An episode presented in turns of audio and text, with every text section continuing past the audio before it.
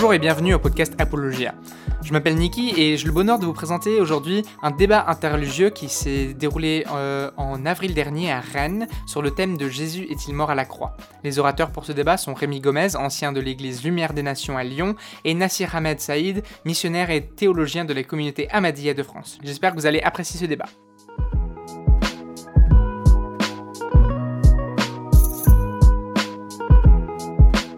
Donc bienvenue à, toutes et à tous. Euh, donc je, vais me présenter, je vais présenter euh, les deux intervenants. Donc Joël Thibault, je suis un des, un des responsables de, cette église qui s'appelle Espérance des, Nations, qui est une église protestante évangélique qui se réunit euh, chaque dimanche dans, dans, ce lieu, dans cette maison de, quartier.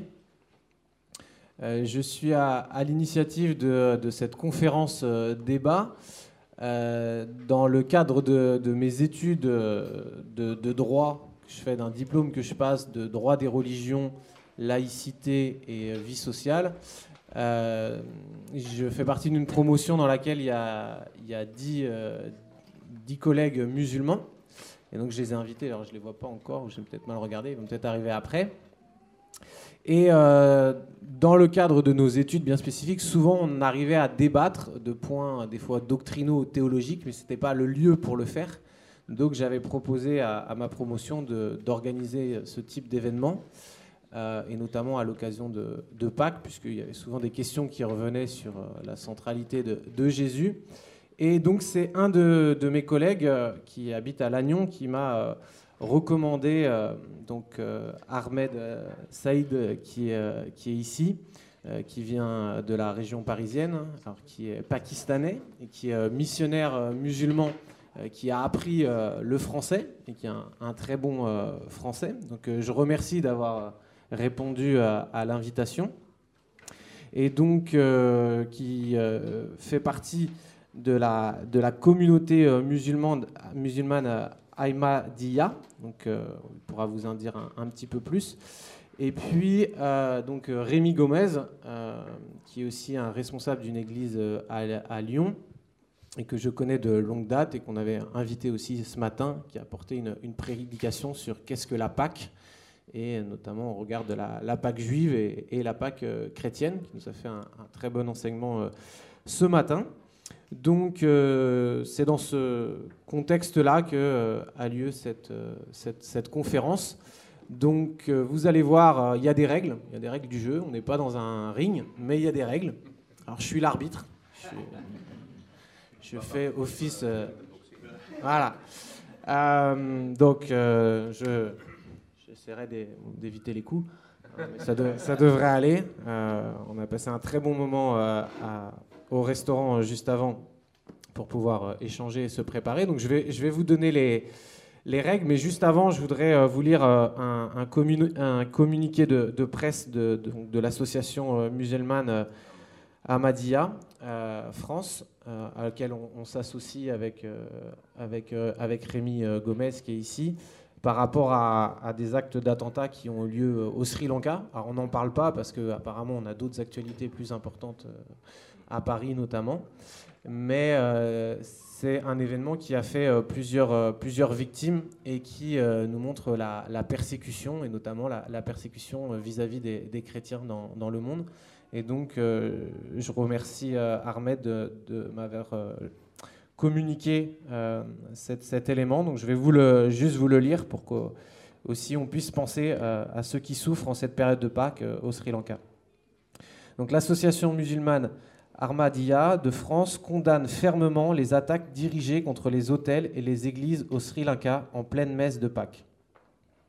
L'association musulmane Ahmadiyya de France a appris avec effroi les multiples attentats s'étant produits au Sri Lanka, ayant fait plus de 100 morts, selon les premiers bilans disponibles en début de matinée. Notre communauté ne peut que se joindre en prière avec les chrétiens du monde afin d'espérer un avenir meilleur pour leurs frères qui sont persécutés dans le monde. L'association condamne fermement et sans réserve cette attaque abjecte. Rien ne justifie d'attaquer un lieu de culte dont la, sacralité est protégée par l'islam et bien d'autres religions. Donc affirme euh, Asak Rabani, le président de, l'association. Donc on veut juste avoir une, pensée dans ces moments douloureux. Nous, on a pu avoir l'opportunité, pour certains, de célébrer euh, la Pâque euh, ce matin en toute euh, liberté et en toute, joie. On pense et on s'associe aux, familles endeuillées au, Sri Lanka. Donc je vais juste commencer, si vous voulez bien, pour prier par rapport à, ces familles qui sont endeuillées et remettre ce temps. Dieu éternel, Père d'Isaac, d'Abraham et de Jacob, nous voulons te remettre euh, ces familles qui sont euh, endeuillées, ces personnes qui, euh, qui ont été tuées à cause de leur foi, de leur croyance en Christ. Nous te les remettons, nous te remettons ces familles pour que tu les accompagnes, que tu les consoles, que tu les amènes dans, ta paix. Je te remets ce pays du Sri Lanka et je te demande d'agir et de le bénir. Merci de bénir ce temps de dialogue, de discussion, d'échange, d'argumentation. Que ta paix soit avec nous et que nous puissions apprendre à, toi, à te connaître, toi, le seul vrai Dieu. En ton nom, Jésus. Amen. Alors, comment ça va se, passer? Euh, donc, il va y avoir plusieurs interventions. Ça va être un jeu de, tennis ou de, ping-pong. Les échanges vont être, euh, vont être longs, par contre. Euh, relativement long. Euh, donc je serai le, maître du temps. Donc on va commencer avec Ahmed qui va avoir 20 minutes d'exposé pour partager son point de vue sur la, mort, pourquoi la mort de Jésus sur la croix, quelle est, sa compréhension. Après quoi, Rémi interviendra pendant, pendant 20 minutes. Dans un deuxième temps de 20 minutes, ils pourront compléter leur, leur premier exposé et aussi euh, se répondre euh, l'un l'autre. Euh, et donc ils ont deux fois 20 minutes chacun, donc vous allez voir, il va y avoir 80 minutes, quasiment un match de foot, sans mi-temps, où ils vont partager. À la fin de quoi, vous, vous pouvez prendre des notes, des notes et poser des questions pour revenir sur ce que vous avez entendu. Et moi, je serai l'homme sandwich.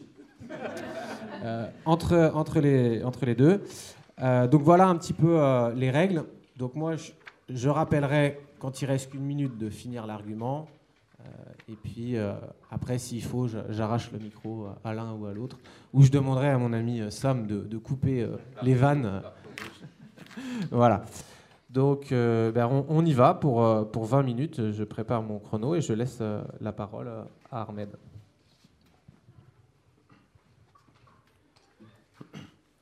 Bismillah ar-Rahman rahim au nom d'Allah, le gracieux, le miséricordieux. Euh, avant de dire quelque chose, euh, je voulais vous dire Assalamu alaikum wa rahmatullahi wa barakatuhu. C'est une salutation islamique euh, qui signifie que la paix et la bénédiction de Dieu soient sur vous tous et toutes. Et je présente tout d'abord l'expression de mes remerciements à M. Joël Thibault et aussi euh, euh, Rémi Gomez. Je ne sais pas euh, qui m'a dénoncé à monsieur Sadi Joël Tribault. Peut-être qu'il l'a fait avec bonne intention. Et je pense que ça finira aussi avec une bonne conclusion. Et merci beaucoup pour votre repas dans un restaurant chic pour moi. Et j'ai pu apprécier aussi à quoi manger halal, parce que c'était le poisson, mais pas poisson d'avril. ok. Je voulais tout d'abord vous dire que chacun sa compréhension sur différents points de vue. Et je pense que la diversité de compréhension et des idées est une richesse. Et malgré la différence d'opinion, la beauté de valeur morale est telle qu'on peut vivre ensemble avec la paix mutuelle et le respect mutuel. Des fois, la différence d'opinion peut être, pour certains peut-être, euh, un aspect blessant. Euh, mais je pense que l'intention ne doit pas être mauvaise. et mal. Alors, concernant la mort de Jésus, euh, je vais présenter selon le point de vue de la communauté musulmane Ahmadiyya. Et c'est assez différent. Pas seulement ce que les chrétiens pensent concernant la mort de Jésus, mais aussi ce que les musulmans, à part les communautés Ahmadiyya, pensent. Donc, euh, vous pouvez dire peut-être que je suis très loin de tous les deux. Mais certainement, il y a des points communs aussi. Et comme euh, un musulman, selon les, les articles de la foi, tous les prophètes qui sont mentionnés dans la Bible ou les réformateurs envoyés dans le monde entier, dans différentes régions, selon l'enseignement de l'islam, euh, un musulman doit l'accepter en tant qu'envoyé de Dieu et véridique qui ont créé un changement euh, moral et spirituel dans leur région, dans leur époque respective. Avec ce principe euh, coranique, la communauté Ahmadiyya, très ouvertement, croit que tous les prophètes bibliques, d'ailleurs, beaucoup de prophètes sont mentionnés même dans le Saint-Coran, de Adam jusqu'à Jésus et puis le Mohammed. Mais les autres qui sont venus dans différentes euh, régions du monde, nous le considérons par exemple comme Krishna, Ramchandra, Bouddha, Zoroastre, Lao Tzu, sont des prophètes et des envoyés de Dieu qui sont aujourd'hui considérés comme seulement les sages et les philosophes. Peut-être que c'est facile d'accepter la philosophie de quelqu'un, mais si vous l'acceptez en tant qu'un message de Dieu, vous êtes obligé de le mettre en pratique, ce qu'ils disent. C'est pour cela qu'on préfère philosophe, sage, maître, mais nous le considérons comme prophète, parce qu'ils ont aussi les étoiles de galaxies des prophètes, envoyés par Dieu. Parce que selon le Saint-Coran, il n'y a aucune région du monde qui est privée de cette bénédiction spirituelle de la part de Dieu. Chacun a eu sa part au passé. Donc Jésus-Christ, nous le croyons comme un messager, est venu de la part de Dieu environ six siècles avant euh, euh, prophète Mohammed. Alors concernant Jésus, euh, je vais présenter une citation de, fondateur de la communauté Ahmadiyya, une communauté pour réformer et présenter l'islam comme existe dans le Saint-Coran et dans la pratique des prophètes. Nous, refusons tout ce qui est ajouté plus tard comme interprétation de l'islam. C'est pour cela qu'il une grande différence entre nous et les autres en ce qui concerne la compréhension de la religion. Alors, le fondateur de la communauté, Ahmed dit Hadrat Isa, parce qu'en arabe on dit Isa, vous dites Jésus, était un très grand prophète de Dieu. Isa Messie est sans doute bien-aimé de Dieu, élu de Dieu, lumière du monde, soleil de direction, très proche de Dieu, occupe une place très près de son trône et le milieu des gens qui l'aiment sincèrement, suivent ses commandements et observent sa direction seront épargnés de l'enfer. Maintenant, je vais dire que la personnalité de Jésus-Christ est telle qu'il y a au moins ces trois grandes religions du monde sont liées. Judaïsme, christianisme et l'islam. Nous savons très bien que le judaïsme, ça signifie que ceux qui n'ont pas accepté le Christ lorsqu'il est venu première fois. Et les chrétiens sont ceux qui l'ont accepté. Mais ils attendent aussi le deuxième venu de Jésus. Et les musulmans l'acceptent aussi. Parce que si un musulman n'accepte pas un prophète avant le prophète Mohammed, il ne peut pas accepter le prophète Mohammed aussi. Et les musulmans aussi croient que Jésus était le vrai Messie pour les enfants d'Israël. Et le deuxième venu de Jésus est aussi euh, accepté par les musulmans. Alors, euh, il y a une différence. Donc, c'est ça que je vais parler. Les Juifs disent que Jésus n'était pas vrai, il était menteur ou imposteur. C'est pour cela euh, il a été mis sous la croix, il est mort alors il est maudit, c'est fini. Les chrétiens disent que oui, il a été mis sur la croix, mais il est mort. Et puis après, il est ressuscité. Et puis il est monté au ciel. Il va descendre physiquement dernier jour. C'est vrai qu'aujourd'hui, il y a certaines églises qui présentent certaines interprétations de son retour. Ça, c'est une autre chose. Les musulmans non ahmadis, ils croient que Jésus n'a été pas mis sur la croix. Alors son semblant a été mis sur la croix et les Juifs se sont trompés de le mettre sur la croix. Et lui, il a été fait monter au ciel. Il est toujours vivant. C'est lui qui va descendre à la fin du monde. Alors nous, les Ahmadis, nous croyons que Jésus, bel et bien, a été mis sur la croix. Mais il n'était pas mort lorsqu'il a été enlevé de la croix. Il était toujours vivant. Il a passé à la suite une longue vie. Et après avoir accompli sa mission, il est décédé, il est mort. Donc monter au ciel physiquement, ça dit n'est pas correct. Mais le deuxième venu de Jésus est bel et bien confirmé dans les paroles du prophète. Alors, euh, comment ce sera J'expliquerai à la fin de ma présentation. Mais je pense que vous allez me permettre, comme nous croyons que Jésus est aussi un messager de Dieu, Allah lui avait accordé la compréhension de Torah et des évangiles, donc je vais utiliser les références, ok, euh, avec les références coraniques et les paroles de prophète aussi, certains versets de la Bible.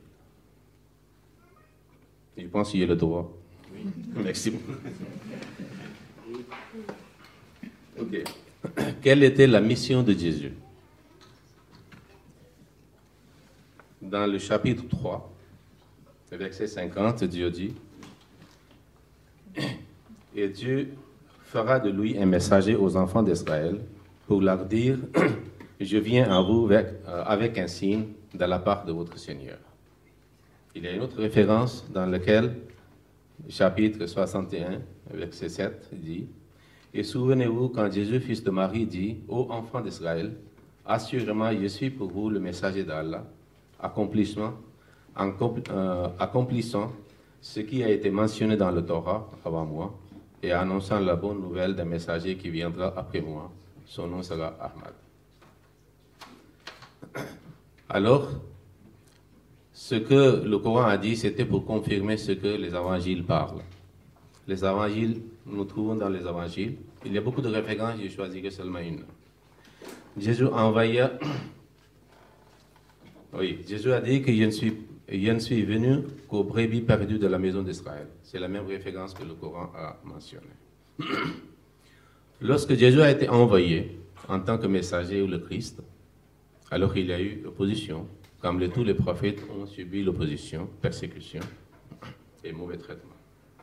Alors les opposants font toujours, ils intriguent toujours les desseins et les machinations pour défaire et faire échouer le messager de Dieu. Quel était le dessein des opposants? Dans le Saint Coran chapitre 3, Dieu dit que ce que les ennemis de Jésus ont fait. Alors les ennemis de Jésus firent un projet.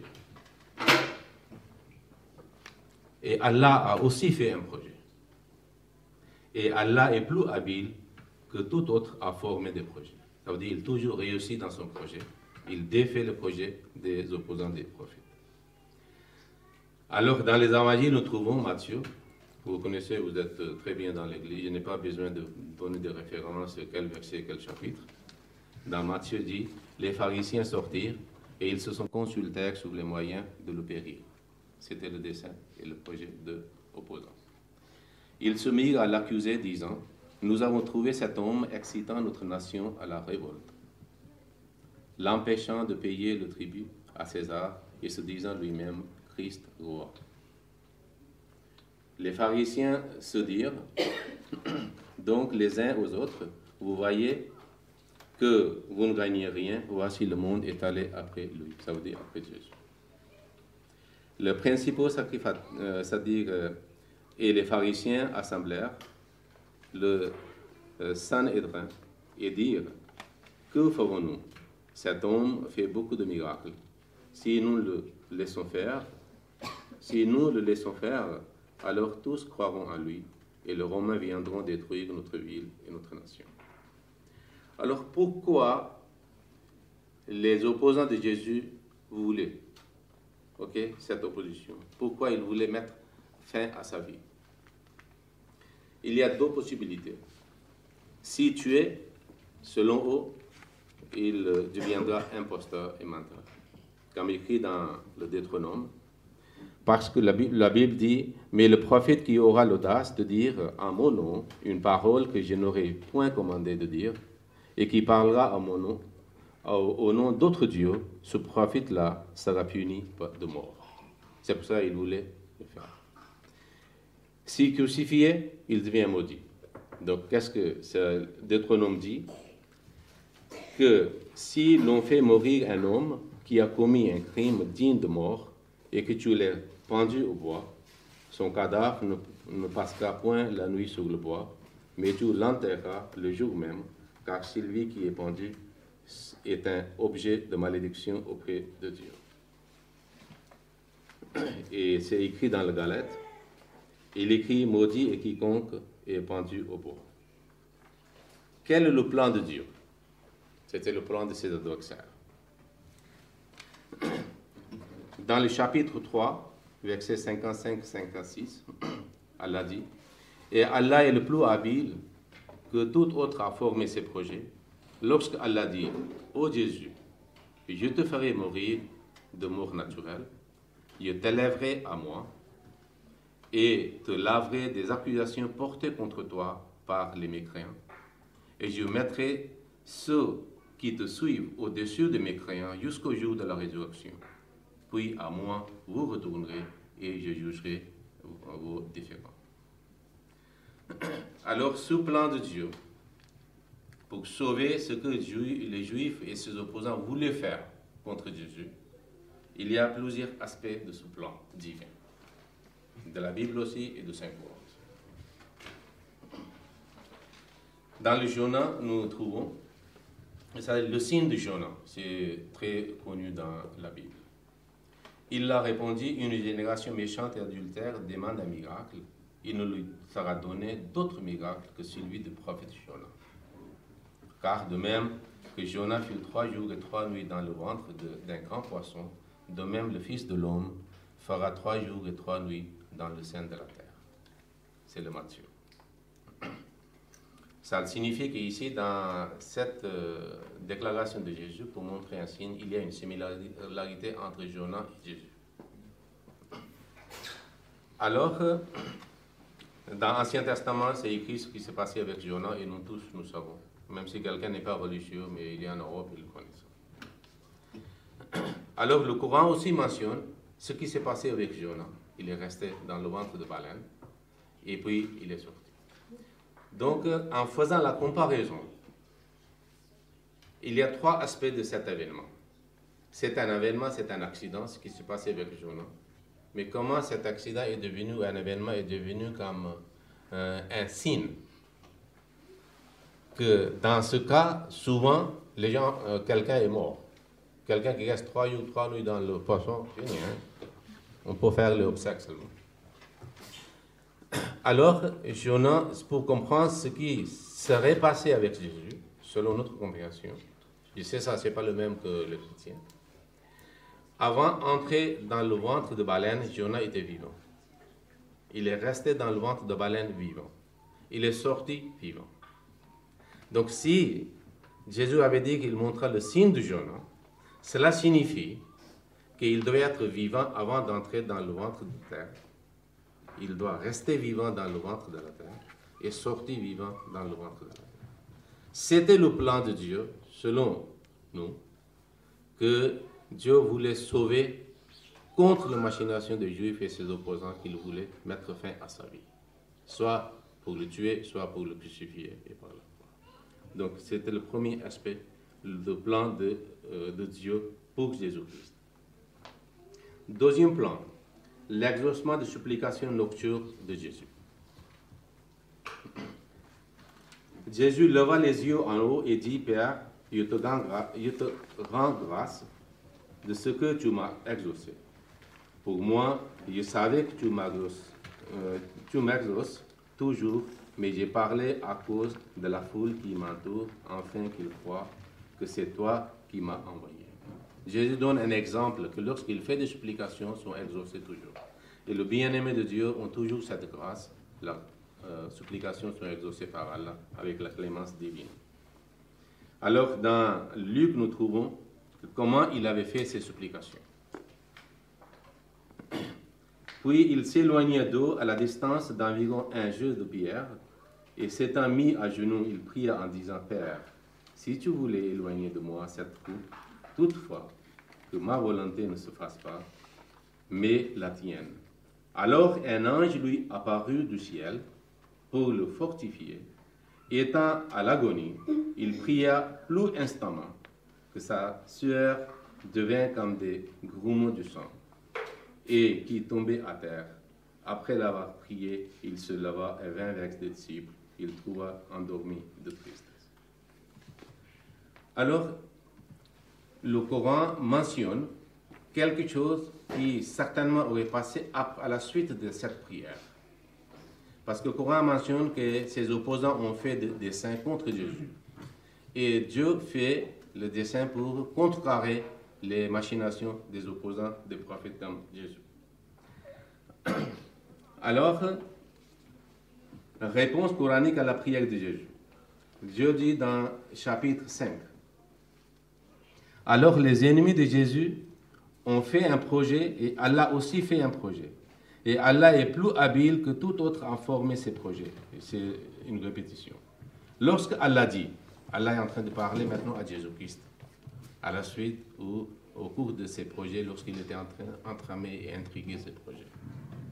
Je te ferai mourir de mort naturelle, pas par les mains de vos opposants. Je suis puissant.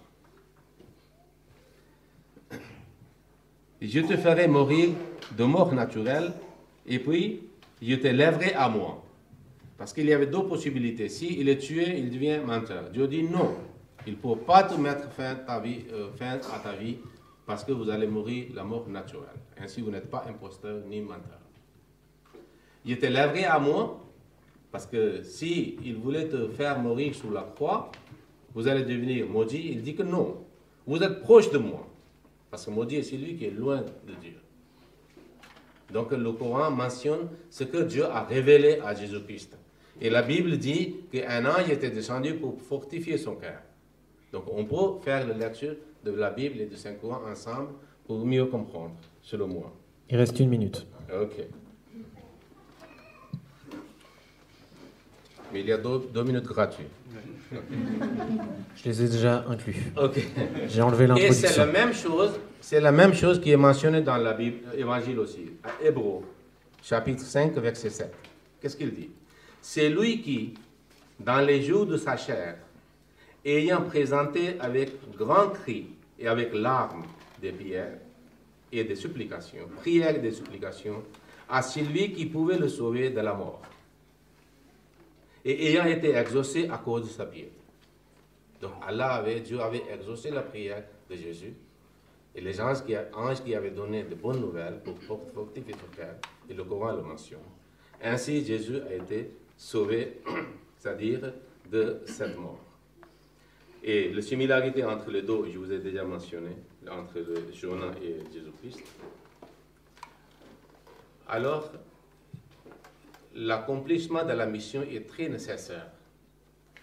Jonah était pour les, comment on dit, Nénive.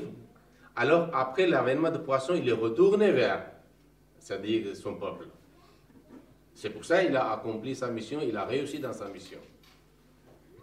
il a survécu l'avènement qui pouvait causer la mort. Jésus devait aussi le suivre parce qu'il avait des autres brebis pour aller là-bas. En Palestine, il y avait seulement deux tribus.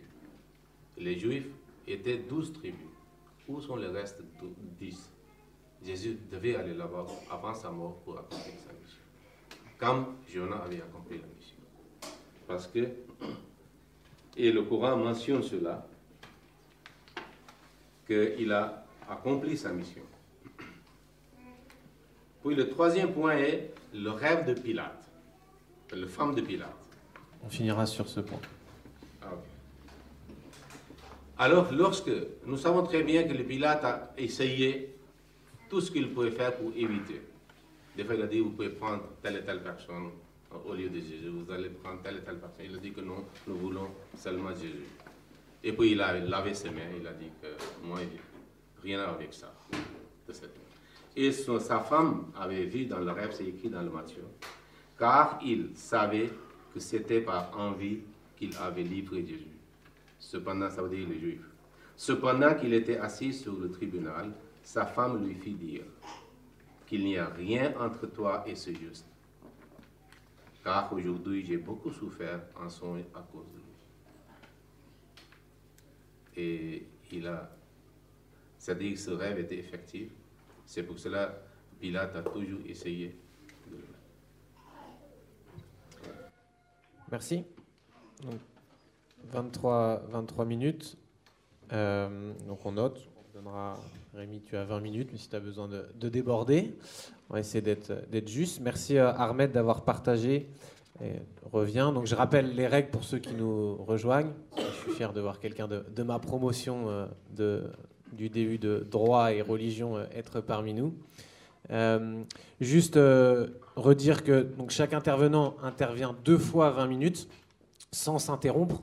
Vous avez vu que Rémi n'est pas intervenu, donc on n'intervient pas euh, sur, sur l'intervention de, de l'autre personne.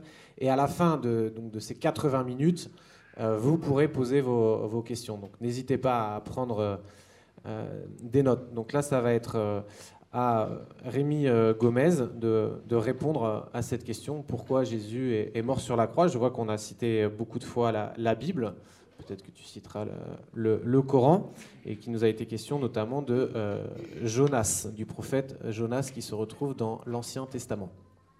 Vous, devez lui donner aussi 23 minutes. Merci. Merci. Je voudrais vraiment euh, vous remercier personnellement d'être venu jusque-là et euh, de la sympathie avec laquelle on échange. C'est très agréable et c'est pas toujours le cas. Et donc je voulais vraiment vous remercier à titre personnel. Voilà et euh, dire aussi merci à tous ceux qui sont là et notamment euh, à tous ceux qui, confessent la foi musulmane. Euh, voilà, on est heureux de vous, voir avec nous pour échanger autour de, la parole de Dieu, que ce soit le Coran pour, pour votre compréhension, que ce soit la Bible pour nous.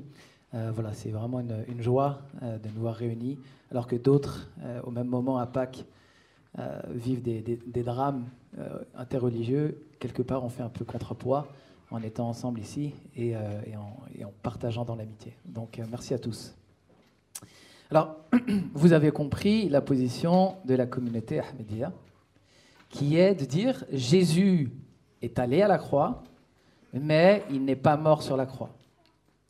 Et c'est très important, comme l'a fait euh, Nasser Ahmed Shahid, de dire ce point de vue-là est minoritaire dans le monde musulman parce que plus de 80% des musulmans sont sunnites et eux, ils ont une autre représentation qui est de dire que un autre, que Jésus est mort à la croix et qu'il a remplacé euh, euh, Jésus.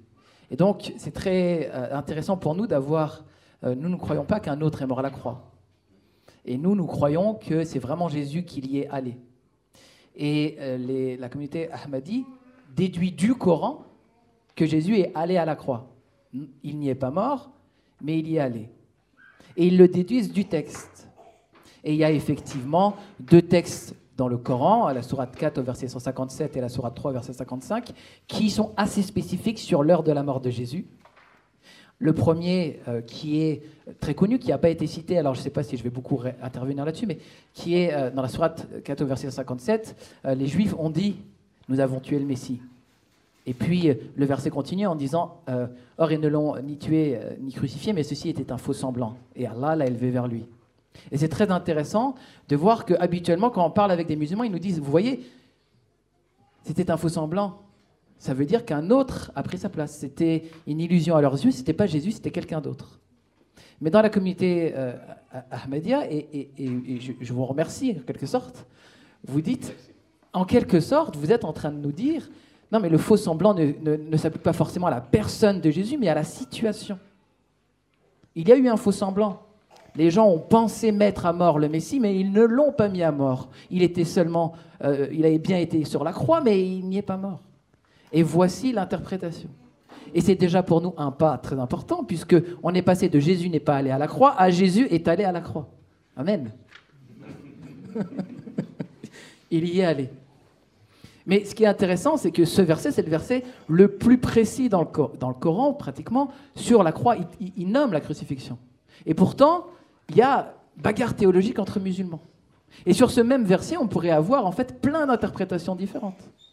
Par exemple, dire que si ça, euh, ce verset parle de la situation et non de Jésus, si c'était un faux semblant au regard de ceux qui ont fait ça, eh bien, on peut, l'interpréter par exemple en disant Mais c'est vrai, ce n'est pas les Juifs qui ont crucifié le Messie, c'est les Romains. C'était un faux semblant.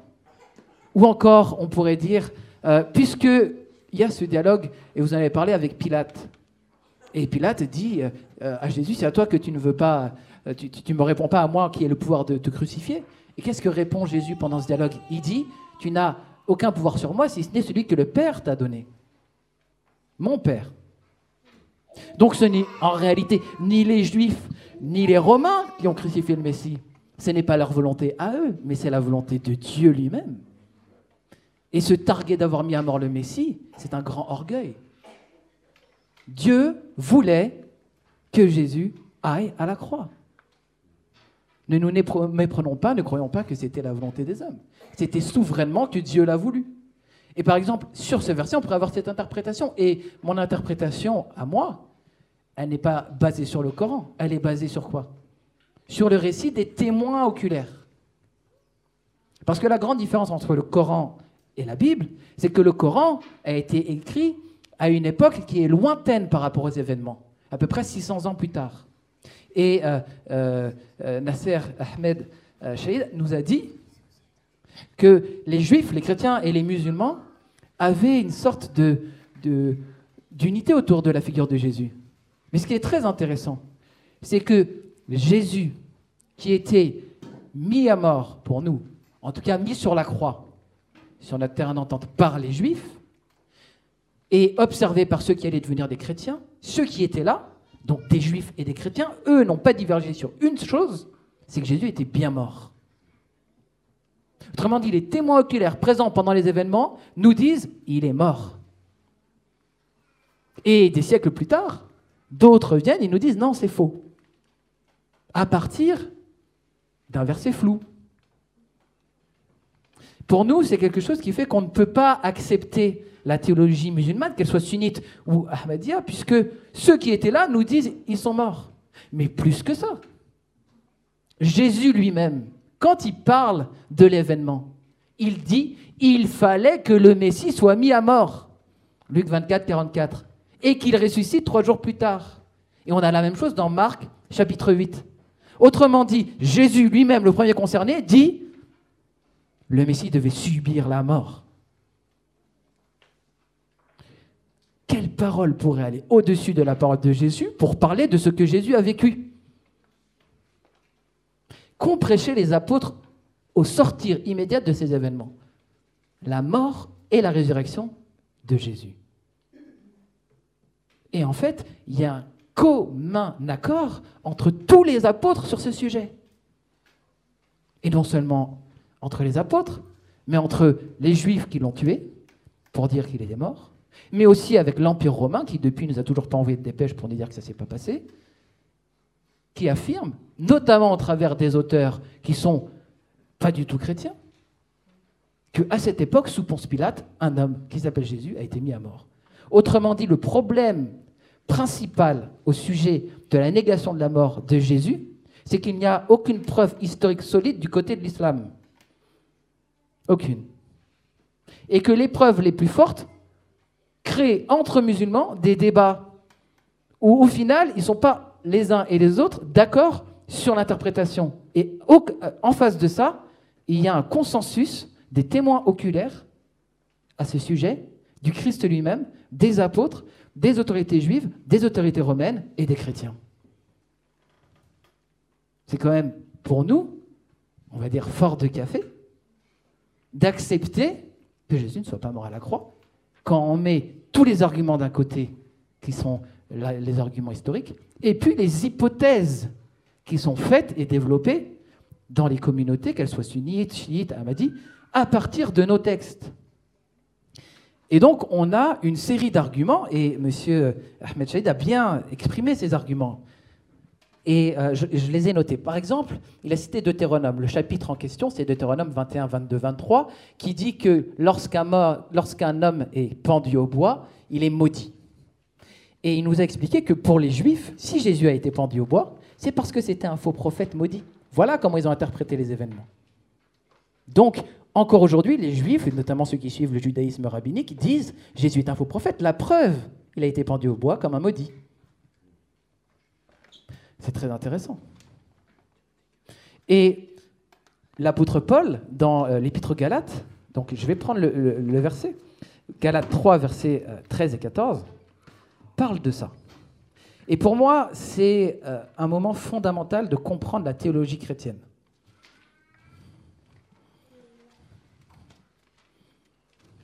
Alors, Galates 3, 13.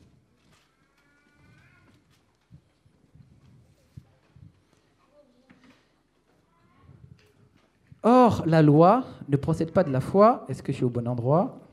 Je crois que je me trompe. Sinon, je vais reprendre ma note.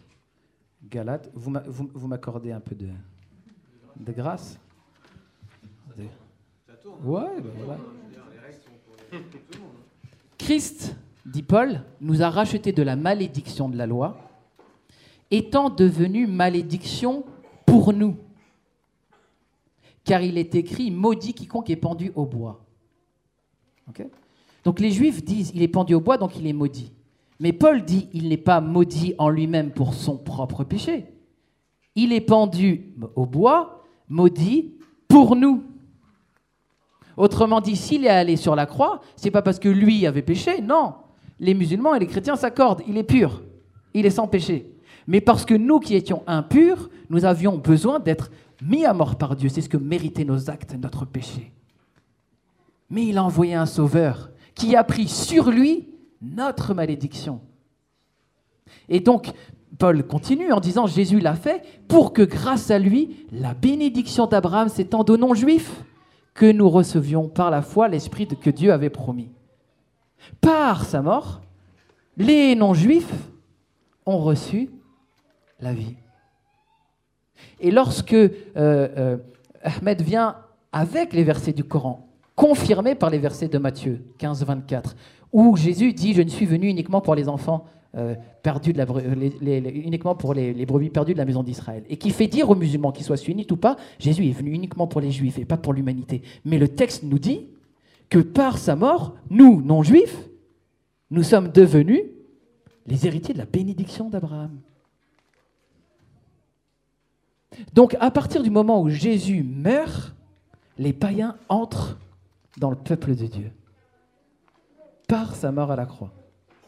Et je vous dis, il y a, pour moi, et c'est vraiment ce que j'attends, pas de preuve qu'il n'est pas mort.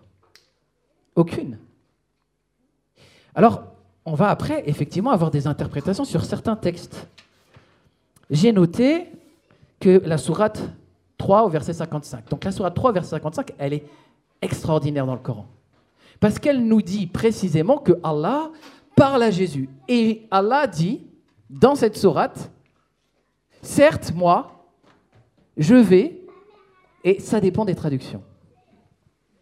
Si vous avez la traduction actuelle sunnite de professeur Hamidoullah, vous allez avoir mettre fin à ta vie terrestre.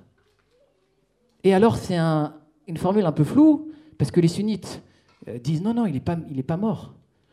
Il n'est pas mort. En réalité, le terme en arabe, c'est inni mutawafika. Donc, certes, je vais, et c'est traduit par la communauté Ahmadi, ou même le professeur Hamidoullah, avant. Je vais t'achever. Et donc, si Allah dans le Coran dit à Jésus, dans le contexte du complot contre lui, je vais mettre fin à ta vie, au sens je vais t'achever, le Coran confirme la théologie biblique qui dit que Jésus est mort à la croix. Et pourtant, il y a un consensus dans l'islam que Jésus n'est pas mort. Et après, des développements, notamment dans les tafsirs, dans les commentaires, le tafsir d'Ibn Kathir par exemple, qui va te dire non, c'est un autre disciple qui s'appelle Sergius, et puis son visage a été transformé, mis en forme de celui de Jésus, il a pris la forme de Jésus, et puis il est allé à la croix à sa place, etc. Mais Jésus, lui, nous dit le Messie devait être mis à mort et ressuscité trois jours plus tard. Les apôtres nous ont dit, le Christ est mort et ressuscité. Et si je vous prends les 27 livres du Nouveau Testament, qui n'ont pas été écrits par les mêmes auteurs, aux mêmes époques, on est à peu près sur les mêmes périodes de temps, ils sont tous d'accord. Jésus est mort. Il est mort. Et Jésus sur la croix dit, Père, je remets mon esprit entre tes mains. Et le texte, c'est dans Jean 19, dit, et il expira. Il est mort. On a encore les interprétations de Jonas. L'interprétation de Jonas, elle est excellente.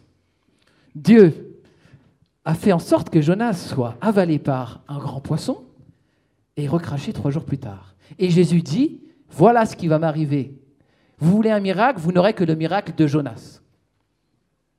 Mais puisque dans l'Ancien Testament, Jonas, en fait, il est ressorti vivant, donc euh, peut-être que Jésus est allé au tombeau, mais en fait, il n'est pas mort. Il est ressorti vivant et il n'est jamais mort. C'est ça l'interprétation Amadia. Mais alors il y a deux choses à considérer. Premièrement, une préfiguration n'est pas une réalisation. Si Jonas était mort, on ne serait pas dans une préfiguration. Une préfiguration, elle pointe vers une idée. Dans l'Ancien Testament, Dieu utilise des histoires pour nous parler de Christ. Mais deuxièmement, je pense qu'il y a une méconnaissance du texte dans Jonas. Et là, j'aimerais que vous... On va, on va lire Jonas. Jonas 2, verset 3.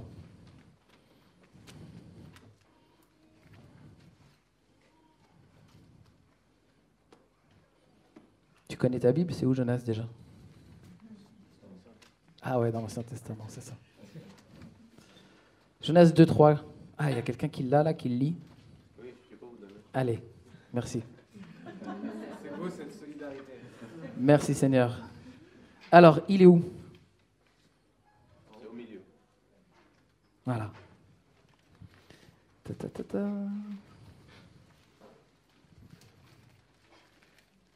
Ah. C'est bien ça. Ouais. Vous avez, vous avez une traduction qui vous met en l'erreur. Dans ma détresse, j'ai invoqué l'Éternel, il m'a exaucé. Ah non, si vous l'avez. Non, non, non, mais c'est pas vous. c'est pas vous. Dans ma détresse, j'ai invoqué. Non, mais en plus, je me trompe, vous avez ce qu'il faut. Dans ma détresse, j'ai invoqué l'Éternel. Il m'a exaucé. Écoutez bien cette phrase. Du sein du séjour des morts, j'ai crié et tu as entendu ma voix. Depuis où Jonas a crié? Le Sheol, l'Hadès, le séjour des morts l'endroit où les morts résident. Alors bien sûr, c'est peut-être une expression qui veut dire quelque chose d'allégorique, qu'il n'était pas vraiment mort, mais il était comme dans le séjour des morts, comme dans la tombe. Mais c'est pas rien. Du sein du séjour des morts, Jonas a prié. Et la Bible nous dit que Jésus est allé où? Au séjour des morts. Donc, ici, dans le texte, on a un appui fort pour dire que Jésus est mort, contrairement à ce qui a été dit.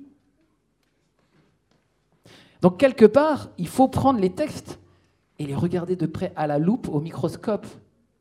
Dieu nous a laissé une parole précise, dont les détails nous aident. Il y a eu ensuite un argument sur la prière exaucée de Jésus. Combien de temps il me reste? Jésus, il est au jardin de Gethsemane.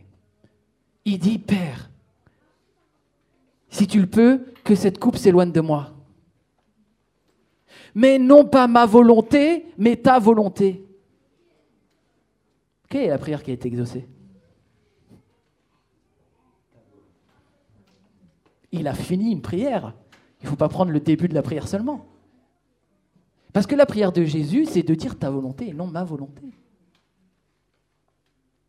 Et Jésus sait quelle est la volonté du Père, puisqu'elle est partout dans la Bible et elle est manifestée clairement même chez les prophètes, en particulier Ésaïe 53, qui depuis longtemps nous apprend que le Messie allait souffrir, tuer, et même dans le texte percé pour des pécheurs. Mis à mort et mis au tombeau.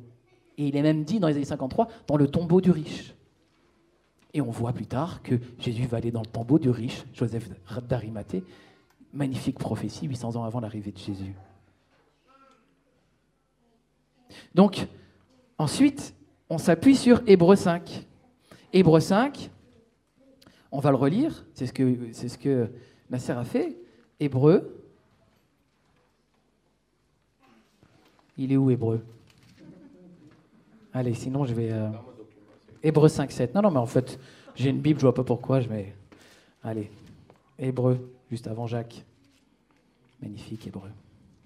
Hébreu 5, 7. Écoutez le texte qui est invoqué. Il n'est pas invoqué que par euh, la communauté Ahmadi, c'est pour ça que je le connais. Hébreu 5, 7, il est dit C'est lui qui, dans les jours de sa chair, a présenté avec de grands cris et avec des larmes, des prières et des supplications à celui qui pouvait le sauver de la mort, et il l'a exaucé à cause de sa piété. Donc ici, on aurait l'impression que Jésus a prié le Père pour qu'il ne soit pas mort. C'est ce verset qui est utilisé.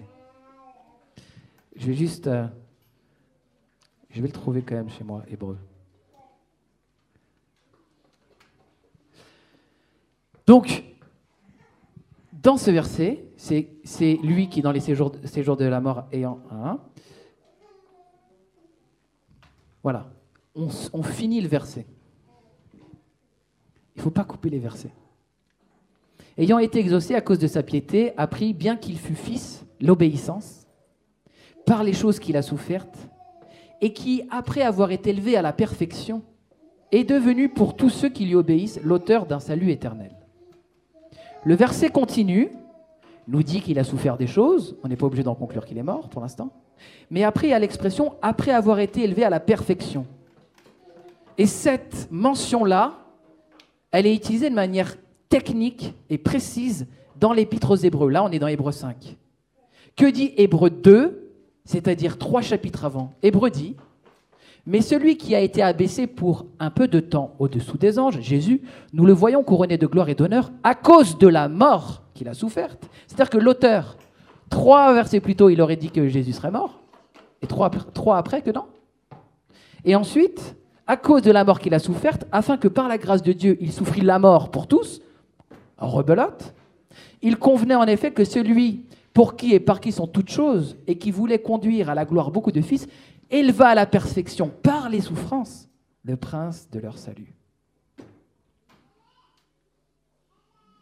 Être élevé à la perfection par les souffrances, c'est être mis à mort, dans la perspective de l'auteur de l'Épître aux Hébreux. Pourquoi? Pour notre salut. À tous. Alors moi, je suis content des avancées que je vois dans la théologie ahmadiyya par rapport à la théologie sunnite classique, puisqu'ils disent que Jésus est allé à la croix. Amen. Mais il y est mort. J'arrête là. Merci. Merci Rémi. Le temps est là.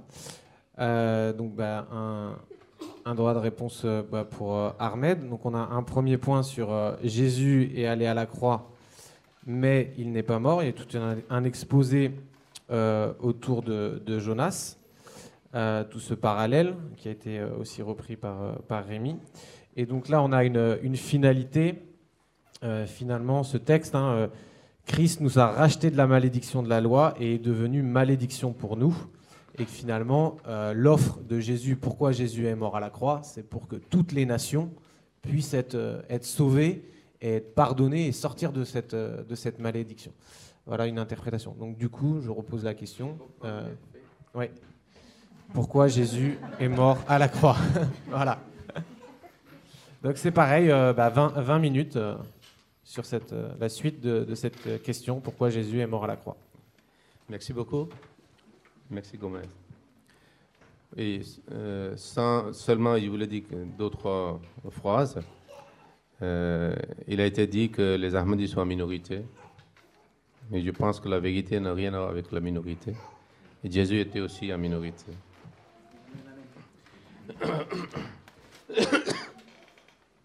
Maintenant, le quatrième point de mon exposé est proclamation de ses opposants. Qu'est-ce que ses opposants ont, dit à ce moment-là, euh, à la suite de l'événement de crucifixion? Chapitre 4 de Saint Courant. Et ils ont dit, nous avons en vérité tué le Messie, messager d'Allah. C'est la proclamation de revendication des opposants de Jésus. Et puis, en acte, nous lisons, cet homme livré selon le dessein arrêté et selon la préscience de Dieu, vous l'avez crucifié, vous l'avez fait mourir par les mains des impies. Ok? C'est acte 2, verset 23. Il faut savoir que tous les messages de Dieu ont subi des persécutions, dont certains hein, ont subi même un attentat contre leur vie.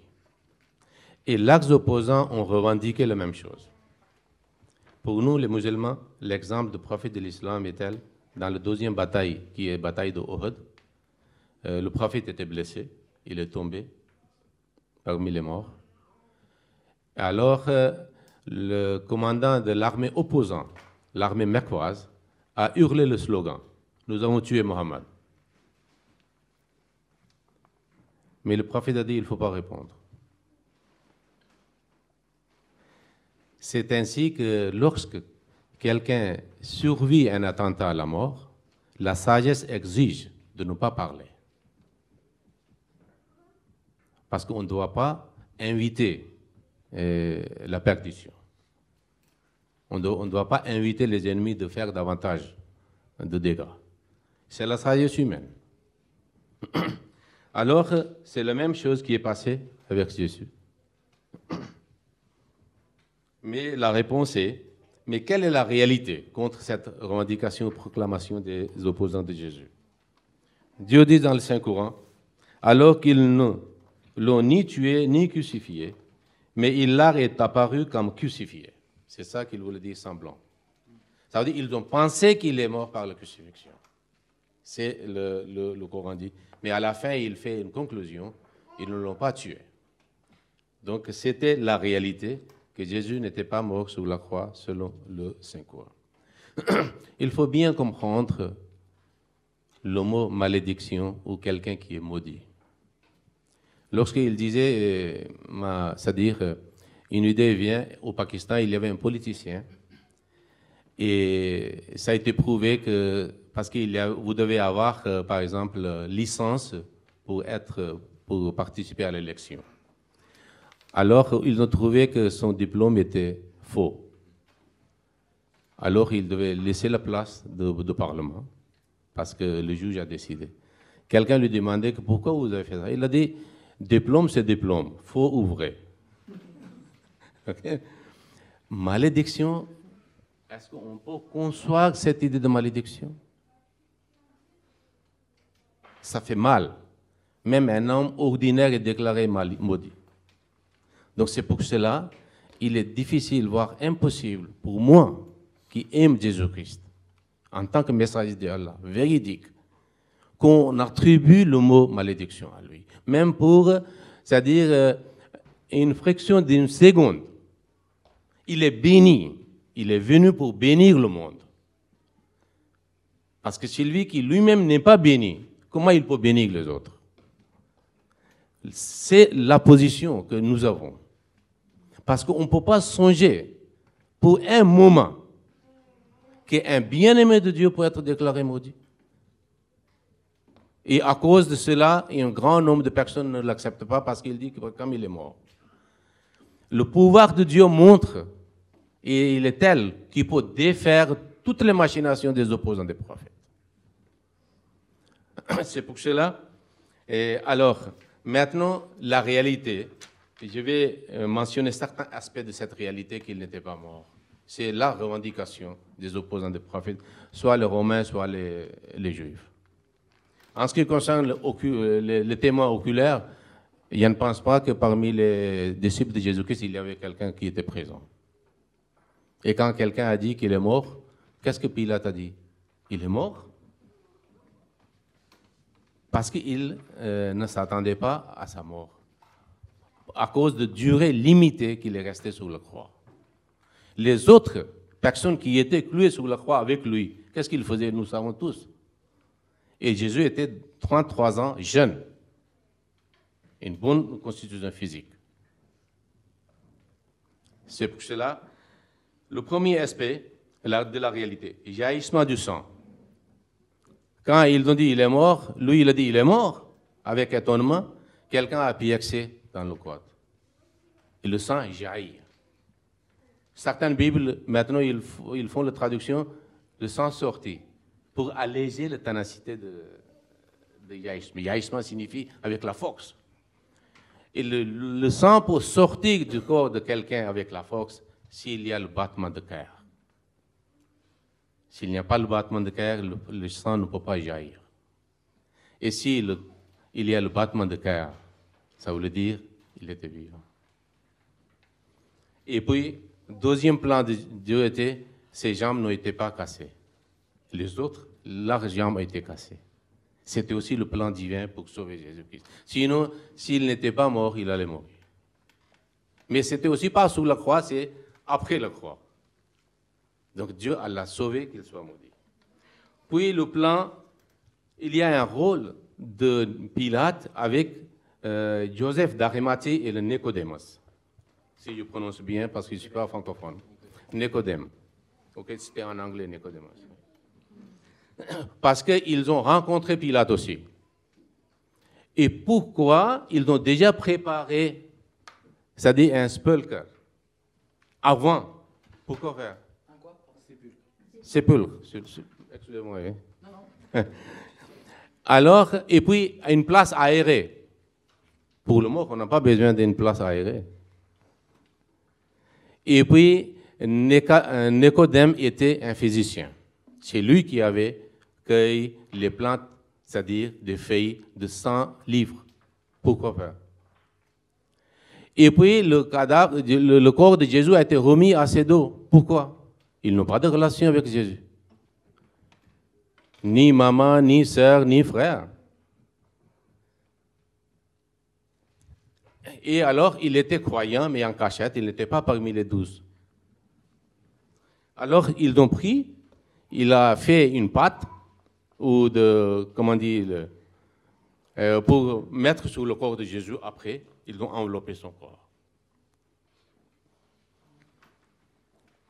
Des fois, on utilise le, maintenant le quatrième point, et que la mort de Jésus sur la croix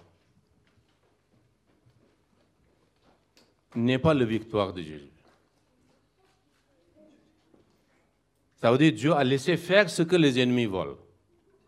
Ce n'est pas la victoire de Dieu, ni Dieu, ni de Jésus. La victoire de Dieu et son message de Jésus est que les ennemis, les opposants font n'importe quoi. Ils ne laissent pas réussir les, les opposants c'est la victoire.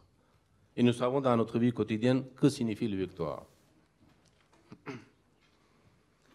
Après, ce qui s'est passé dans les références de la Bible, que Nicodème avait fait différentes plantes, particulièrement la Bible mentionne mer et aloes. Mer et aloes sont les plantes médicinales antiseptiques purgatives utilisé pour les blessures et pour les brûlures. Ici, je voulais vous dire, comme il était, Nicodème était un physicien, il avait bien préparé. Le fondateur de la communauté Ahmadiyya a donné un exemple, c'est-à-dire un argument de livre de médecine. Il dit qu'il y a centaines de livres écrits par différents peuples grec, de latin, c'est-à-dire chrétiens, juifs et mages, et les autres peuples européens, indiens, dans lesquels ils ont mentionné onguent de Jésus. Et ils ont dit pourquoi onguent de Jésus?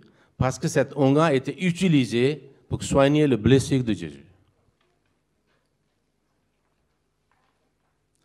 Et il a donné dans son livre les références de beaucoup de livres qui sont plus tard traduits en, arabe par les savants musulmans. Malgré que l'un côté, les musulmans croient que Jésus n'est pas mort, il est monté physiquement au ciel, il descendra. Mais dans la médecine, ils ont donné, c'est-à-dire une explication pourquoi cet onguent est appelé onguent de Jésus. Et cette référence existe dans les gens. Cinquième point est protection divine comme un signe pour accomplir sa mission. Après la crucifixion, trois jours il est resté. Et puis, nous voyons selon les évangiles, il, s'éloigne du lieu de crucifixion, de Jérusalem à Galilée. Et il a dit à ses disciples, là-bas le rencontre. Ils sont allés là-bas. Ils ont parlé entre eux. Thomas avait doute qu'il est mort. Et quand ils ont vu, nous savons très bien si c'est une euh, information est répandue, quelqu'un est mort. Et vous le voyez devant, vous allez être stupéfait. Des gosses, c'est des fantômes. Mais Jésus a dit que, venez, il a mis le droit dans ses blessures pour croire que je suis. Il a dit, moi, je suis Jésus. Et pour dire que je suis le même Jésus, être humain, il a dit, est-ce que vous avez quelque chose à boire et à manger? J'ai faim. Pour leur donner une assurance que Dieu m'a sauvé. Je ne suis pas mort. Et puis on trouve, il s'éloigne. Alors le Coran mentionne maintenant ici, qu'est-ce qui s'est passé avec ça? Chapitre 23, Al-Momenoun, verset 51. Il dit, et nous avons fait du fils de Marie et de sa mère un signe et nous leur avons donné refuge sur un endroit élevé, un lieu de repos et de sources d'eau abondante. Une région montagneuse où il y a des ruisseaux, l'eau potable, fraîche, qui fait allusion que Jésus devait aller là-bas. Le refuge signifie quoi? Après attentat à la vie, après avoir subi une persécution très sévère, quelqu'un trouve une place pour c'est-à-dire euh, en paix et en sécurité. C'est le mot refuge utilisé par le Saint-Coran. Ce verset est souvent ignoré par le non-ahmadi. Et Jésus-Christ avait dit, c'est Jean 10, verset 16, J'ai d'autres brebis qui ne sont pas de ce, cet enclos. Celles-ci ou celles-là aussi, il faut que je les amène et elles écouteront ma voix. Quand il dit elles écouteront ma voix, ça veut dire ici, il n'est pas été écouté à Palestine. Ils vont écouter. Et c'est l'histoire des prophètes qu'ils ont la victoire après leur immigration. Ils se déplacent, le lieu où ils commencent leur mission, ils n'ont pas la réussite et la victoire. Mais quand, après le hijrat ou l'immigration, ils, ils, trouvent la victoire et accomplissement de leur mission. C'est pour ça qu'il a dit, il y a d'autres brebis, ils vont m'écouter, que je dois aller là-bas. Maintenant, où sont ces dix tribus? C'est l'histoire de la Bible. La Bible dit que Nabucodonosor, je ne sais pas comment on prononce, avait envahi le temple, il avait détruit, et puis il a fait les Juifs captifs, il a pris certains entre eux, et les autres il a fait disperser. Il était le roi de Babylone, son règne était de l'Éthiopie jusqu'à l'Inde. C'est écrit dans la Bible. Alors maintenant, on trouve, c'est quoi un Inde Pourquoi Les historiens, juifs, chrétiens, européens, asiatiques, afghans et cachemiris, sont tous d'accord que les afghans et les cachemiris sont israélites. Mais comme avant le départ, Jésus-Christ avait donné bonne nouvelle d'un prophète après lui, comme la Bible, à l'époque de Jésus-Christ, il y avait seulement, il attendait trois. Élie, le retour d'Élie, Christ et le prophète. Élie est venu en forme de euh, Jean-Baptiste, Christ est Jésus lui-même, et un prophète qui viendra après. Alors, Jésus-Christ est allé dans la région d'Afghanistan et Cachemire. Il a vécu longtemps là-bas. Les gens, majorité absolue, l'a accepté en tant que Messie et le Christ à l'encontre de ce que les Juifs ont fait en Palestine. C'est pour cela, avant le départ, il a donné la bonne nouvelle de l'arrivée d'un prophète après lui. Et tous ces gens-là, lorsqu'ils ont appris que le prophète Mohammed est venu, ils sont tous acceptés. C'est pour cela qu'ils sont la majorité musulmane. Mais c'est pour cela qu'il y a deux ères de, la vie de Jésus. Le premier ère était en Palestine et le deuxième était hors de Palestine. Et le hors de Palestine, il devait aller où les Juifs existent. Il ne doit pas aller où les Juifs n'existent pas. Les Israélites existent en Afghanistan et le Cachemire, pas au ciel. S'il était au ciel, il devait aller au ciel. C'est pour cela qu'il n'est pas encore mort. Il ne devait pas mourir. Et Dieu ne doit pas le laisser mourir, quand bien ses opposants sont puissants. Parce que le prophète ne se présente pas auprès de son Dieu sans réussite et sans victoire, sans accomplissement de sa mission. C'est pour ça que nous disons, il devait, il devait pas mourir, il devait survivre, et Dieu est le garant de cela. Et alors il est venu en Afghanistan et au Cachemire. Maintenant, et le, verset du Saint-Courant, on a donné leur feu à Jésus à une place élevée, les montagnes, de chaîne Amalaya, d'Afghanistan jusqu'à Cachemire. L'eau potable, des ruisseaux. ok Et où il y a la sécurité aussi. Alors que dans les livres islamiques, nous trouvons maintenant, concernant l'immigration de Jésus-Christ aussi, il y a un livre, Kanzul Omal, il y a trois références seulement, je vais vous présenter. Il dit, d'ailleurs, ce sont des paroles de prophète qui sont enregistrées, qu'Allah révéla à Jésus, Issa, voyage d'un endroit à l'autre, c'est-à-dire déplace-toi d'un pays à l'autre, afin que tu ne sois pas reconnu et persécuté. Migration des prophètes, c'est toujours en, cache, secret et en cachette. Le prophète Mohammed a fait, Abraham aussi, Moïse même la, nuit, c'est-à-dire avant l'aube, ils ont quitté. Oui, deuxième référence est que Issa avait l'habitude de voyager. C'est pour un Massi, dans la langue arabe, Massi signifie qu'il fait le tourisme, beaucoup de voyages. Issa avait l'habitude de voyager, il partit d'un endroit à l'autre et à la tombée de la nuit, n'importe où il se trouvait l'habitude de manger la nourriture verte, il était végétarien à ce moment-là, qui se trouvait dans la forêt et de boire de l'eau pure. J'ai déjà mentionné concernant les Afghans et les Cachemiris, vous pouvez aller à Google, vous écrivez non, non, ça veut dire qu'il y a des livres, ce n'est pas seulement le témoignage de n'importe qui. Hein. Il y a des livres, les historiens. Sinon, pourquoi les Juifs disent que les Afghans sont, et Cachemiris sont les Israélites? Ok. Maintenant, tradition orale des Cachemiris eux-mêmes, ils sont musulmans. Ils croient que Jésus, Issa est monté au ciel, il va descendre physiquement. Mais les historiens, qu'est-ce qu'ils disent? Ils ne sont pas Ahmadis. ok? Il y a plusieurs livres d'histoire écrits à main à ce moment-là, il n'y avait pas l'imprimerie. Ok? Hashmate Kashmir, ça veut dire la Gauloise et la grandeur de Cachemire. A un livre. Vajidatut Tavarikh, ça veut dire une excellence de, l'histoire.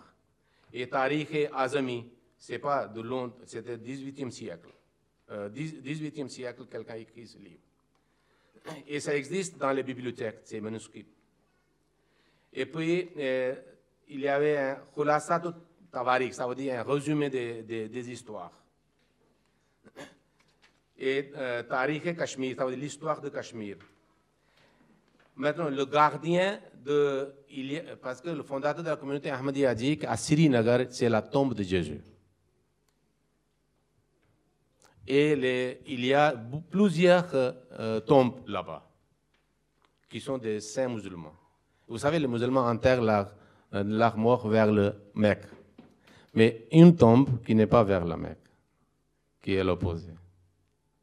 Et alors, c'est écrit sur la tombe, de cette tombe, la tombe de Jos Asef. Jos, c'est proche de Jésus. C'est seulement le changement de langage et la prononciation. Et Asaf, en hébreu, ça veut dire qu'il rassemble.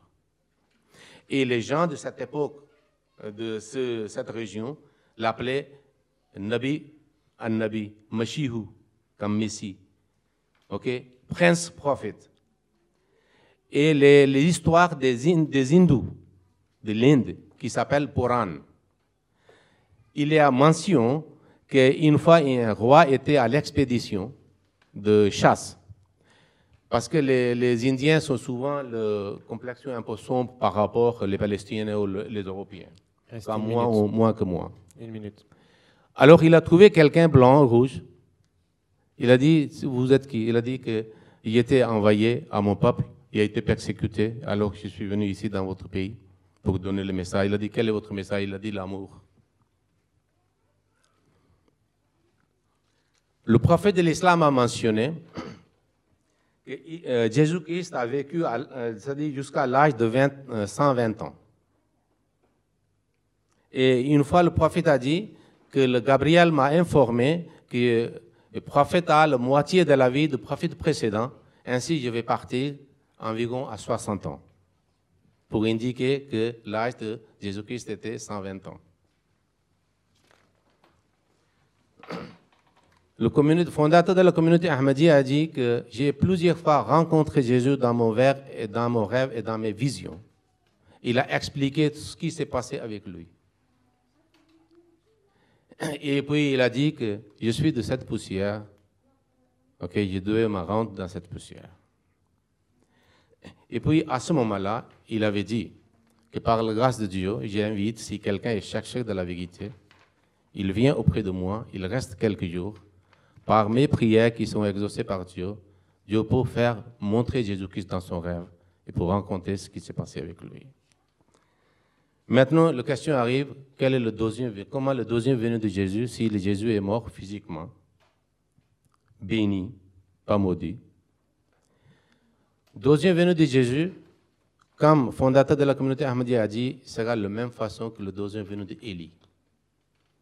Quand les Juifs ont posé la question, vous êtes Christ, où est Élie? Il a dit Jean-Baptiste. Mais vous savez, il, était, il est fils de Jahia. Euh, Zacharia. Il a dit non, acceptez-le si vous voulez. Ça signifie quoi? Même si c'est. Il n'a pas refusé que la Bible ne dit pas il n'est pas monté au ciel, Élie. Il a ignoré complètement cette, cette chose. Il a dit personne ne descend du ciel. Acceptez-le si vous voulez. Ça veut dire quand le deuxième venu de quelqu'un est mentionné, il ne faut jamais pr- prendre la lettre. C'est en représentation. C'est métaphore. Quelqu'un similaire dans le caractère à lui viendra. C'est ainsi sera le deuxième venu de Jésus sur l'eau. C'est pour cela, le fondateur de la communauté a dit, je lirai deux phrases seulement. Il a dit, parce que souvent c'était le musulman devant lui, où ils disent qu'il est monté au ciel. Il a dit, rappelez-vous que personne ne descendra du ciel. Nos adversaires qui sont encore vivants mourront, tous. Mais personne ne verra Jésus, fils de Marie, descendre du ciel. Les enfants de leurs enfants mourront eux aussi, ne verront pas Jésus, fils de Marie, descendre du ciel. Parce qu'il n'est pas monté au ciel. Il est mort, mais mort avec l'honneur, après avoir accompli sa mission. Il a souffert. Des fois, on lit, les armes viennent dans, dans les yeux. Comment il a été persécuté? Il est resté fidèle à son Dieu. Et Dieu aussi fidèle avec lui. Dieu n'a pas laissé mourir Jésus avant qu'il accomplisse sa mission pour transmettre le message à tous les enfants d'Israël. Et la majorité absolue l'a accepté. Avec l'honneur, il est décédé, la mort naturelle, physique. Et il s'est présenté auprès de Dieu. Et sa tombe existe à Srinagar, Cachemire. Merci. Merci. Donc vingt- 24, euh, 24 minutes, j'ai redonné les deux minutes que tu avais laissées Rémi, hein. je me suis permis de, de les redistribuer. Et donc Ré- Rémi, si tu veux 25 minutes, tu peux euh, prendre verra. 25 minutes. Après quoi, nous aurons un temps de, de questions-réponses avec vous, donc préparez bien euh, vos questions. Euh, je le redirai euh, après. C'est à moi? C'est à toi, monsieur Gomez, euh, Rémi. Ça marche. Euh, tout à l'heure, je suis pas revenu sur un argument de la première session et je me suis dit c'est dommage. Euh, C'était le fait que euh, la femme de Pilate a eu un rêve. Elle a eu un rêve euh, je vais retrouver juste le passage. Et ce rêve, elle, elle voyait que Jésus était injuste. Injuste. Pen- Pendant qu'il était... ah non, c'est pas celui-là. Je vais vous lire le, passage en question. Euh, voilà. Ça y est, j'y arrive.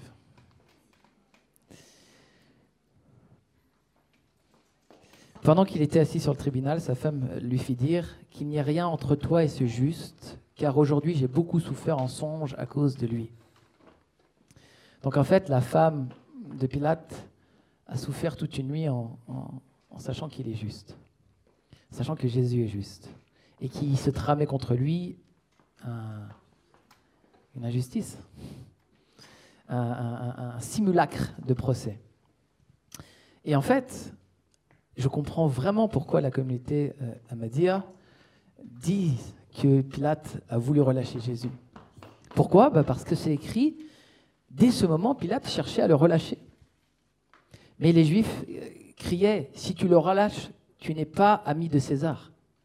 Quiconque se fait roi euh, se déclare, contre César. La suite, c'est ça. Pilate leur dit, que ferai-je donc de Jésus qu'on appelle Christ? Tous répondirent, qu'il soit crucifié.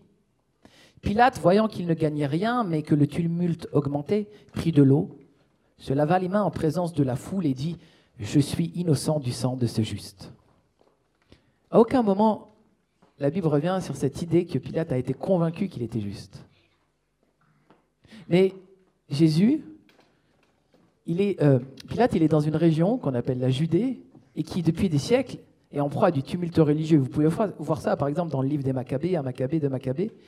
Euh, et on voit en fait qu'il y a des révoltes très fortes des Juifs avec des, guerres très graves. D'ailleurs, un Maccabée, c'est un mort. D'accord? On l'appelle pas pour rien un Maccabée. C'est parce qu'à l'époque des Maccabées, quelques générations avant l'arrivée de Jésus, il y a eu tellement de morts dans les guerres entre les opposants euh, qui voulaient appliquer la culture hellénistique, la culture grecque, et les juifs qui voulaient garder leur culte. Et, et Pilate, il est dans cette situation où il sait que c'est chaud quand les juifs se fâchent. Et alors, il veut les faire dire eux-mêmes, crucifie-le. Il veut pouvoir dire, c'est pas ma faute, c'est la vôtre. Et c'est ce que veut dire euh, la, la- la- phrase. Je suis, euh, je, je me lave les mains, quoi. Je m'en lave les mains. Et cela vous regarde, dit Pilate. Et tout le peuple répondit que son sang retombe sur nous et sur nos enfants. Parce que Pilate dit, euh, il prit de l'eau, se lava les mains et en présence de la foule, il dit, je suis innocent du sang de ce juste. Cela vous regarde. Et après, il y a marqué, alors Pilate leur relâcha Barabbas. Et après avoir fait battre de vers Jésus, il le livra pour être crucifié. Et c'est intéressant que Pilate, quand il est face à Jésus, Jésus lui dit, celui qui, te, qui me livre à toi commet un plus grand péché. Autrement dit, tu pêches.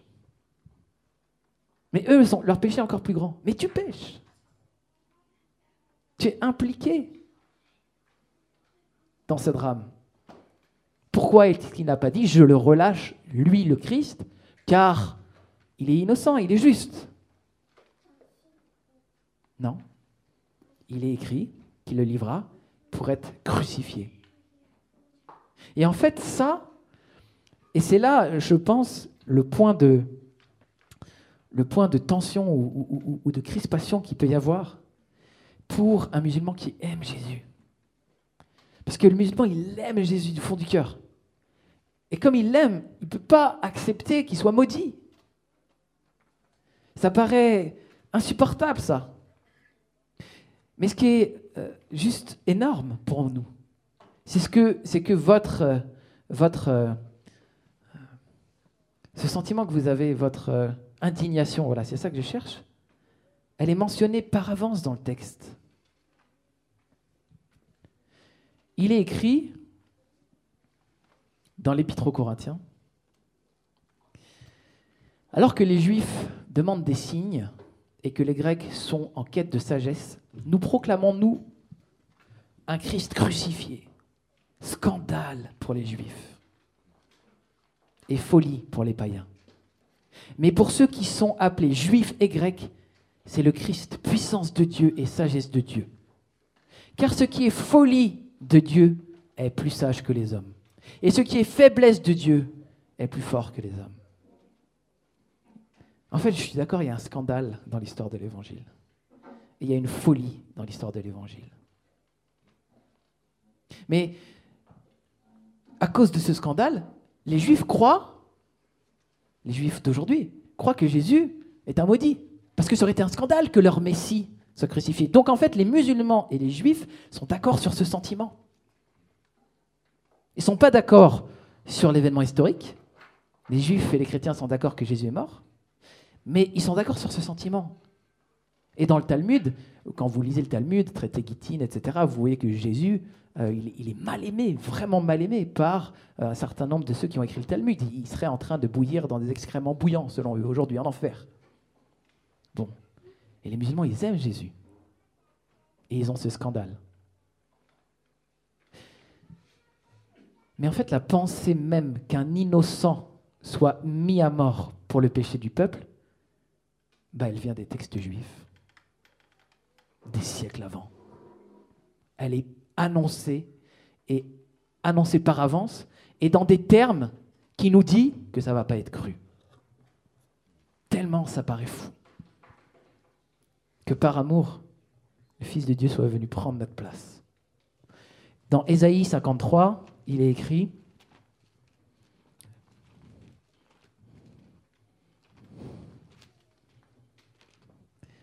Ésaïe 53, il est écrit pour nous.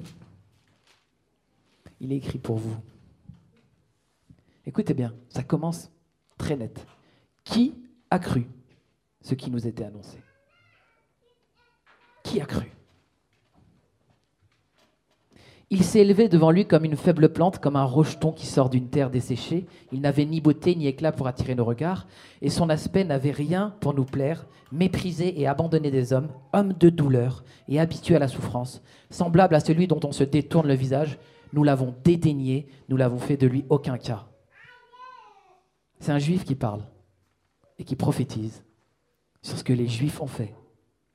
Cependant, c'est de nos souffrances, ce sont nos souffrances qu'il a portées, c'est de nos douleurs dont il s'est chargé, et nous l'avons considéré comme puni, frappé de Dieu et humilié. Mais il était blessé pour nos péchés, brisé pour nos iniquités. Le châtiment qui nous donne la paix est tombé sur lui.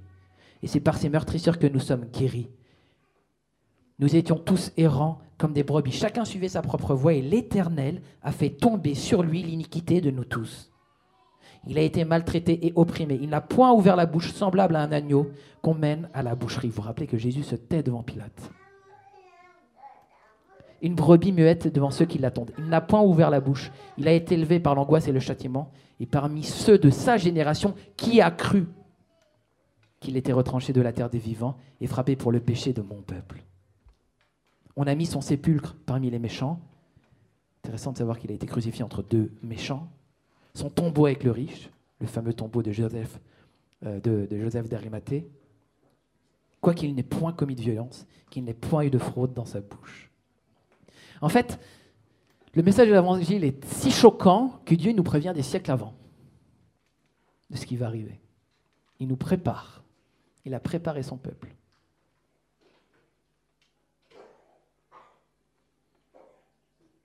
Mais il y a quelque chose des fois qui, moi, me, me chagrine. C'est que dans l'Évangile, puisque nous croyons que le Fils de Dieu, le Verbe de Dieu s'est fait chair, et qu'il a pris sur lui, le seul à qui revient la gloire, c'est lui. Ce qui est beau dans l'histoire de l'Évangile, c'est que si Jésus nous sauve en prenant notre place, ce n'est pas une question de il est maudit, c'est une question que si votre enfant va se faire renverser par une voiture, vous êtes prêt à le tirer pour prendre à sa place la voiture. Ce n'est pas une question que je suis maudit. C'est une question que je t'aime. C'est une question que je t'aime tant. Et c'est ce que dit l'évangéliste Jean, l'un des douze.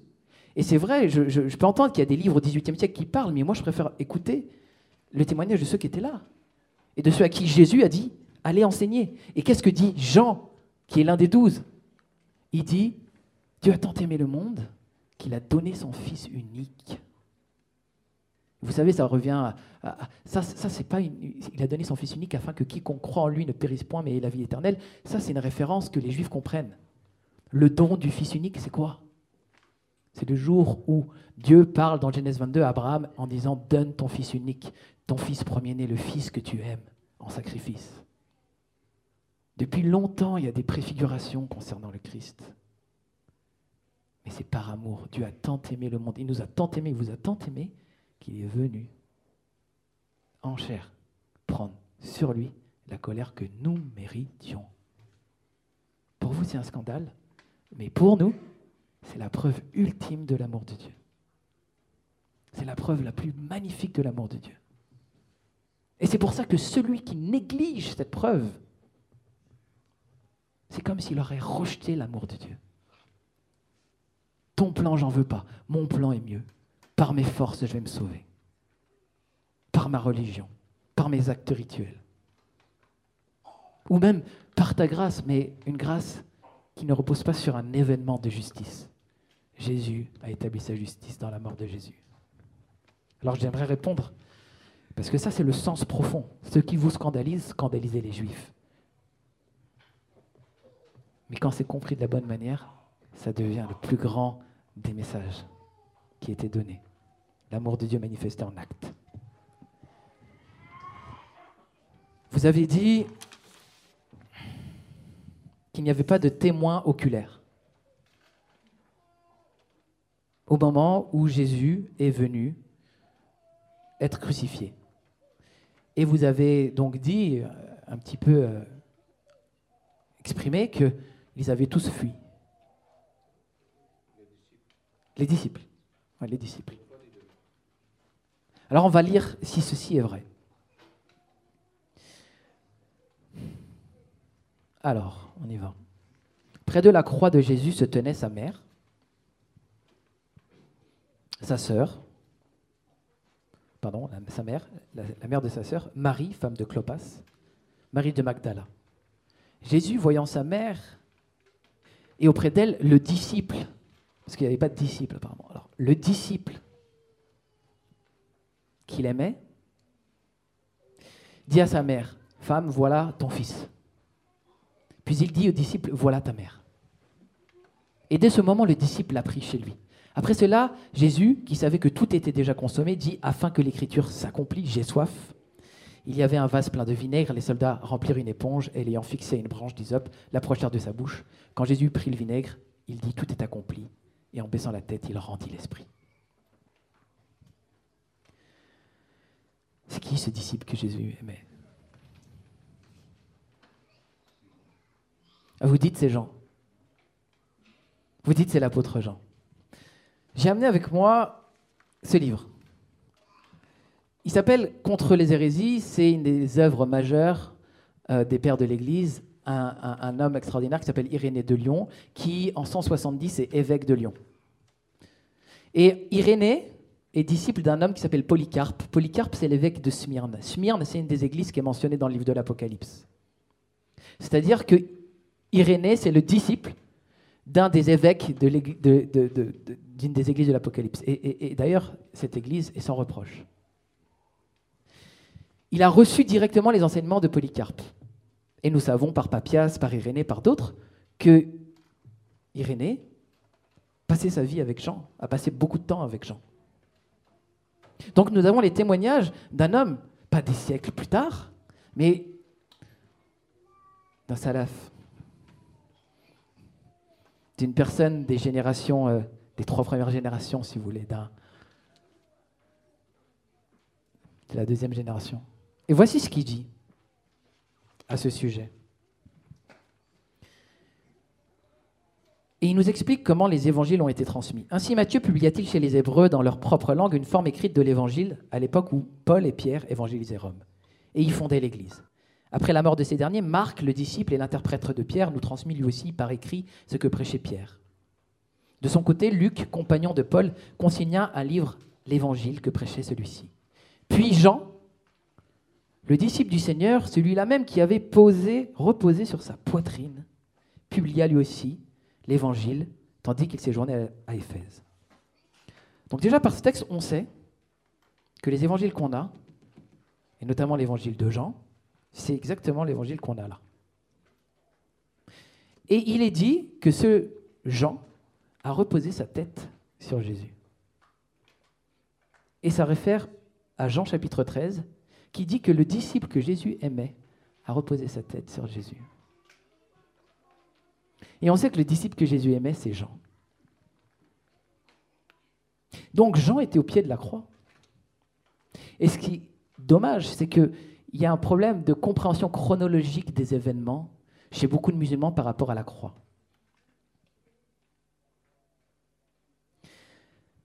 C'est vrai, ils prirent la fuite. Mais une fois crucifiés, ils revinrent s'approcher. Et Jean était là. Et non seulement il est là, mais sur la croix, Jésus lui parle. Il est donc à un mètre de lui et il voit qu'il expire. Alors, ce témoignage-là, pour nous, il vaut tout. Parce que cet homme, il a laissé l'évangile. Et partout dans cet évangile, il nous dit que Jésus est mort.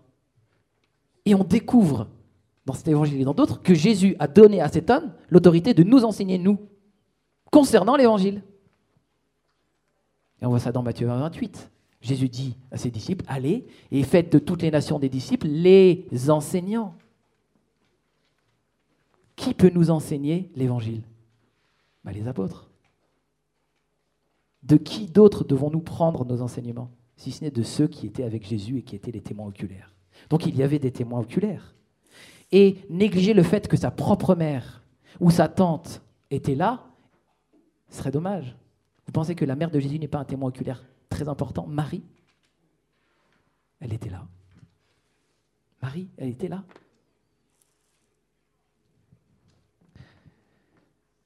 Le sang jaillit.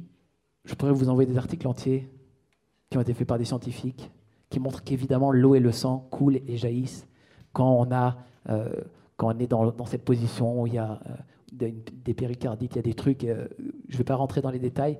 Si ça vous intéresse vraiment, il y a des scientifiques qui sont des vrais chirurgiens qui ont dit bah en fait le texte il est tout à fait plausible. Et dire que euh, souvent l'argument c'est de dire oui mais le sang coagule en 10 heures etc. Mais en fait Jésus n'est pas resté 10 heures sur la croix. D'ailleurs Pilate s'étonne qu'il meure aussi vite. Et c'est pour ça qu'il n'a pas les jambes brisées. Donc en fait son sang est encore chaud, il coule. Scientifiquement il n'y a aucun problème en fait. Je pourrais euh, aller dans le détail mais ce n'est pas très important. Il dit que Nicodème est venu avec des herbes aromatiques. Que dit le texte? Le texte des témoins oculaires.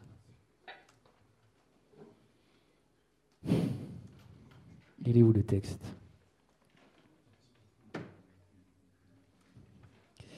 Nicodème.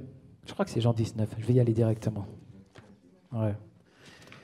En fait, je n'ai pas besoin de la technologie, il faut juste utiliser sa mémoire. Il y a Marc aussi, ouais, c'est vrai. Et, mais c'est aussi dans, dans Jean. Après cela, Joseph d'Arimathée, donc euh, Joseph d'Arimathée était disciple de Jésus, mais en secret, par crainte des Juifs, demanda à Pilate la permission de prendre le corps de Jésus. Et Pilate le lui permit.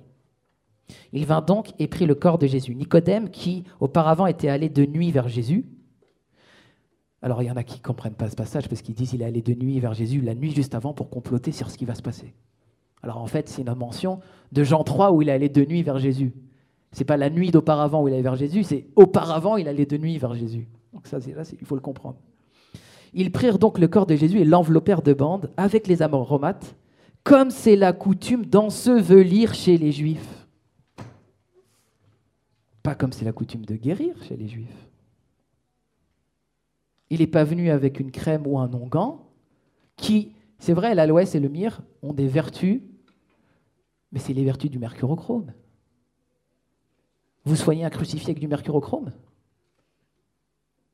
Vous pensez vraiment que c'est sérieux Que Nicodème, euh, Jésus et euh, euh, Joseph d'Arimathée se sont mis ensemble en disant T'inquiète pas, Jésus, tu vas aller à la croix. Bon, ça, de toute façon, Pilate, il, va s'en laver les mains. tu vas aller à la croix, et puis, une fois que tu seras à la croix, bon, ils vont te percer, peut-être qu'ils vont te casser les jambes, sauf si tu arrives à faire comme si tu t'évanouissais, et puis, t'inquiète, j'ai une bonne pommade. Je suis désolé, mais des fois, c'est ça. Si, on regarde de près, ça revient presque à quelque chose de ridicule. On ne peut pas soigner un crucifié avec les onguents de myrrhe et d'aloès. C'est pas vrai. Ce qu'il a vécu était un traumatisme violent. Et avant ça, il n'a pas vécu que ça. Il a été battu, frappé très très fortement. C'est un choc énorme. Et Pilate, il descend le corps et il est dit qu'il vérifia qu'il était mort. Donc il est mort. Et le Coran le dit, d'une certaine manière. Je vais te mettre à mort.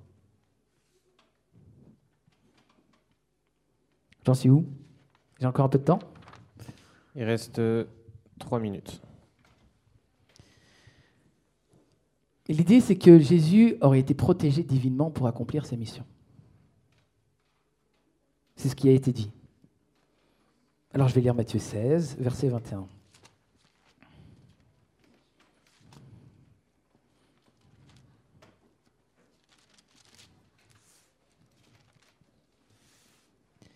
Dès lors, Jésus commença à faire connaître à ses disciples qu'il fallait qu'il aille à Jérusalem qu'il souffre beaucoup de la part des anciens, des principaux sacrificateurs et des scribes, qu'il soit mis à mort et qu'il ressuscite le troisième jour. C'est quoi la mission de Jésus? C'est d'être protégé divinement? Non, c'est pas ce que Jésus nous dit de sa propre mission. Et ce qu'il enseignait à ses apôtres, c'était pas ça. Et on peut aller plus loin, et là c'est encore plus violent. Pierre, l'ayant pris à part, se mit à le reprendre et dit À Dieu ne plaise, Seigneur, cela ne t'arrivera pas. Quand Pierre dit Tu ne vas pas mourir à la croix, que dit Jésus à Pierre? Mais Jésus se retourna, dit à Pierre Arrière de moi, Satan Tu mets en scandale, car tes pensées ne sont pas les pensées de Dieu, mais celles des hommes. Les pensées des hommes, c'est de dire scandale, Jésus est maudit. Et ce qui est scandale pour Dieu, c'est de dire Jésus n'ira pas à la croix. Et donc, en fait, dire que c'est un scandale que Jésus soit à la croix, c'est un scandale pour les hommes. C'est vrai, on l'a dit. Mais c'est l'inverse qui est un scandale pour Dieu. Vous vous rendez compte de la gravité du propos pour nous, chrétiens, lorsqu'on lui dit que Jésus n'est pas mort à la croix.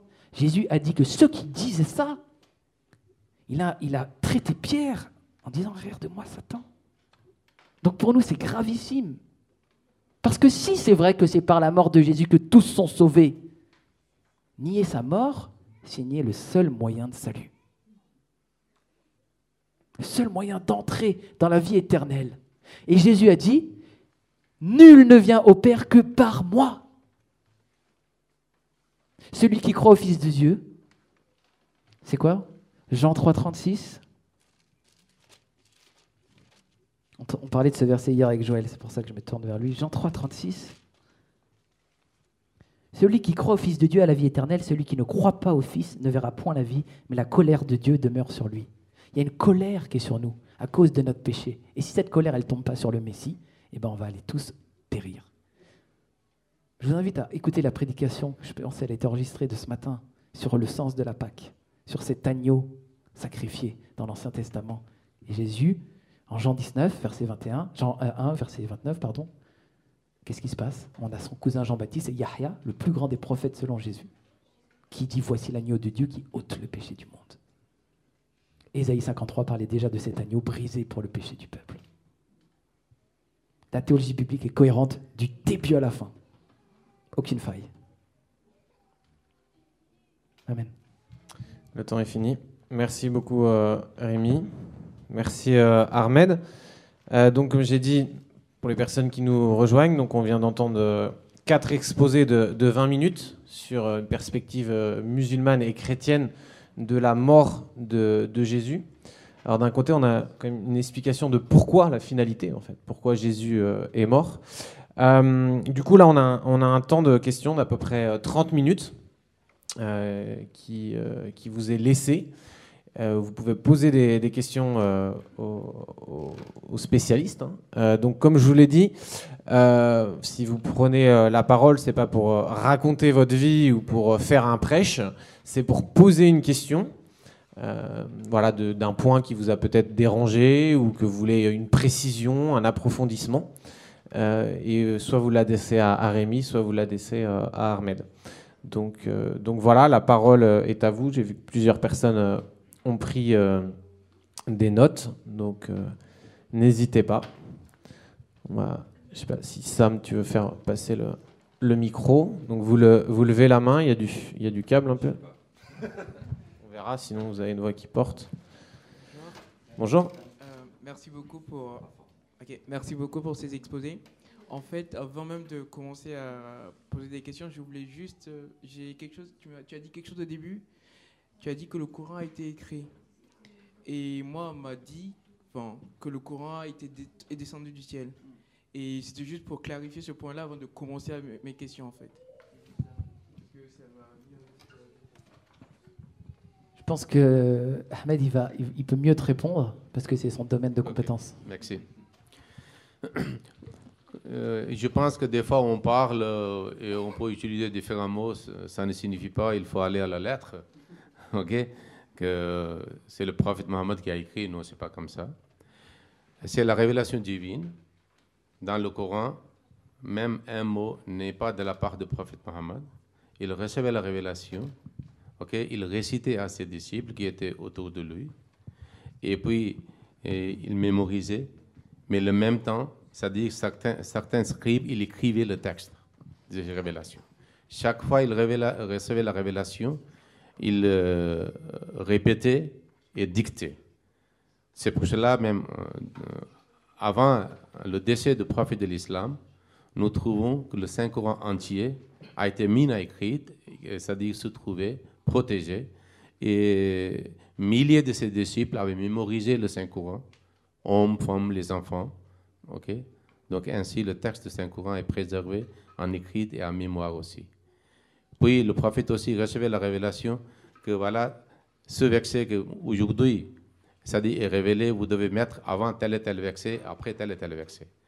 Donc ainsi, l'ordre de révélation à cette époque était différent que l'ordre définitif que se trouve le Saint-Coran aujourd'hui, mais le dos était selon la révélation divine et en forme d'un livre existait.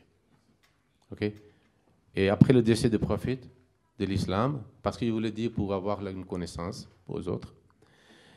Le premier calife, Abu Bakr, il a désigné un des scribes qui était souvent avec le prophète de le mettre dans un volume.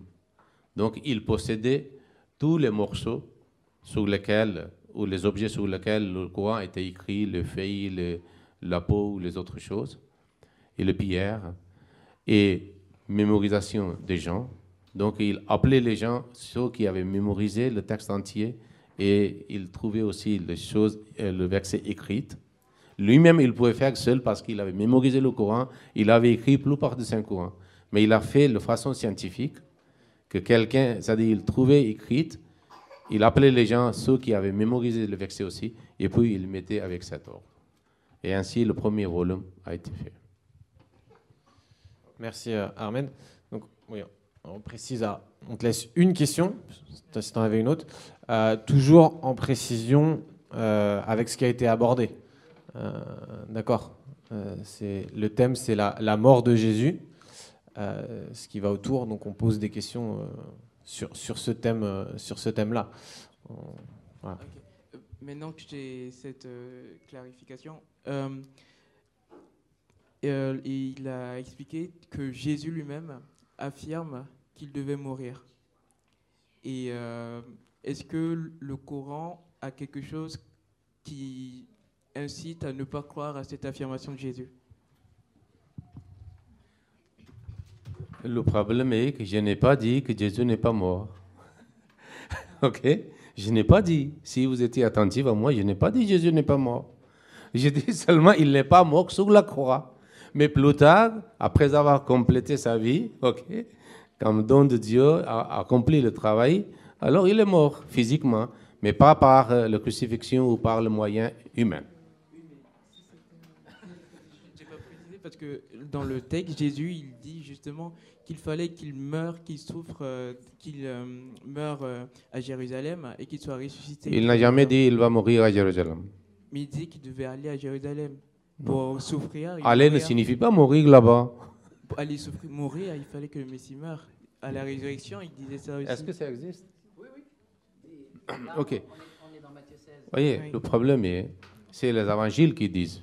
Est-ce que le Coran incite à ne pas croire aux C'est ça que dit le Coran dit clairement que lorsque les opposants de Jésus ont fait un dessein, ok, pour mettre fin à sa vie, ok, soit en tuant, soit en crucifiant, à ce moment-là, Dieu avait révélé que oh, ne peut pas te tuer, ne peut pas te faire mourir.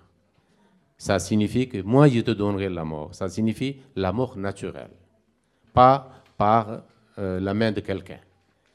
Et c'est pour cela qu'il a refusé et rejeté la proclamation des Juifs ou de ses opposants qui ont dit que nous avons tué et nous avons crucifié, crucifié Jésus. Ça veut dire la mort par tuer ou par la crucifixion. Dieu a dit que non, ils ne l'ont pas fait. Allah lui a donné une place élevée auprès de lui. C'est à l'opposition de malédiction. Maudit signifie rejeté par Dieu et élevé au Dieu, ça veut dire, c'est-à-dire il est proche de Dieu, il est son bien-aimé. C'est ça le juif dit jusqu'à aujourd'hui.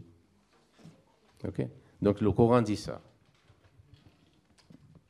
Merci. On va prendre une autre question. On a eu deux, questions euh, pour Ahmed. Donc j'aimerais une, question pour, euh, pour Rémi, si c'est possible. Sinon, on va attendre. Est-ce qu'il y a une question pour, euh, Rémi Qu'on puisse avoir de, de l'alternance?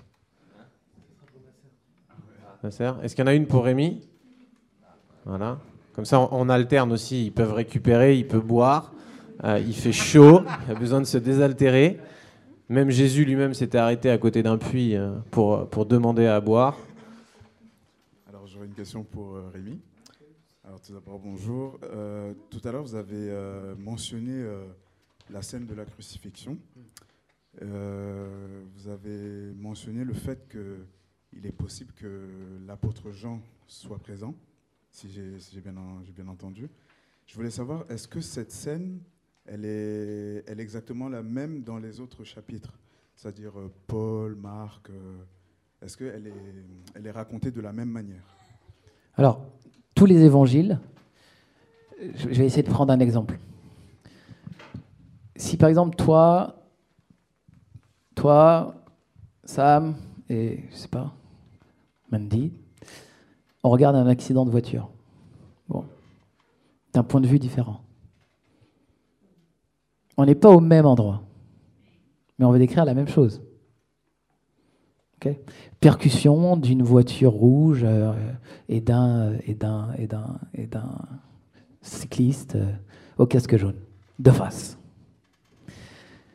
Tous les évangiles, lorsque tu les regardes de près, ont des détails différents les uns des autres, mais il faut les regarder de près et très bien connaître. Parce que une lecture rapide, tu dis ah ça a l'air contradictoire. Une lecture assidue, waouh, c'est un puzzle qui se met ensemble. C'est une des raisons pour lesquelles je ne crois pas au témoignage du Coran sur la mort de Jésus.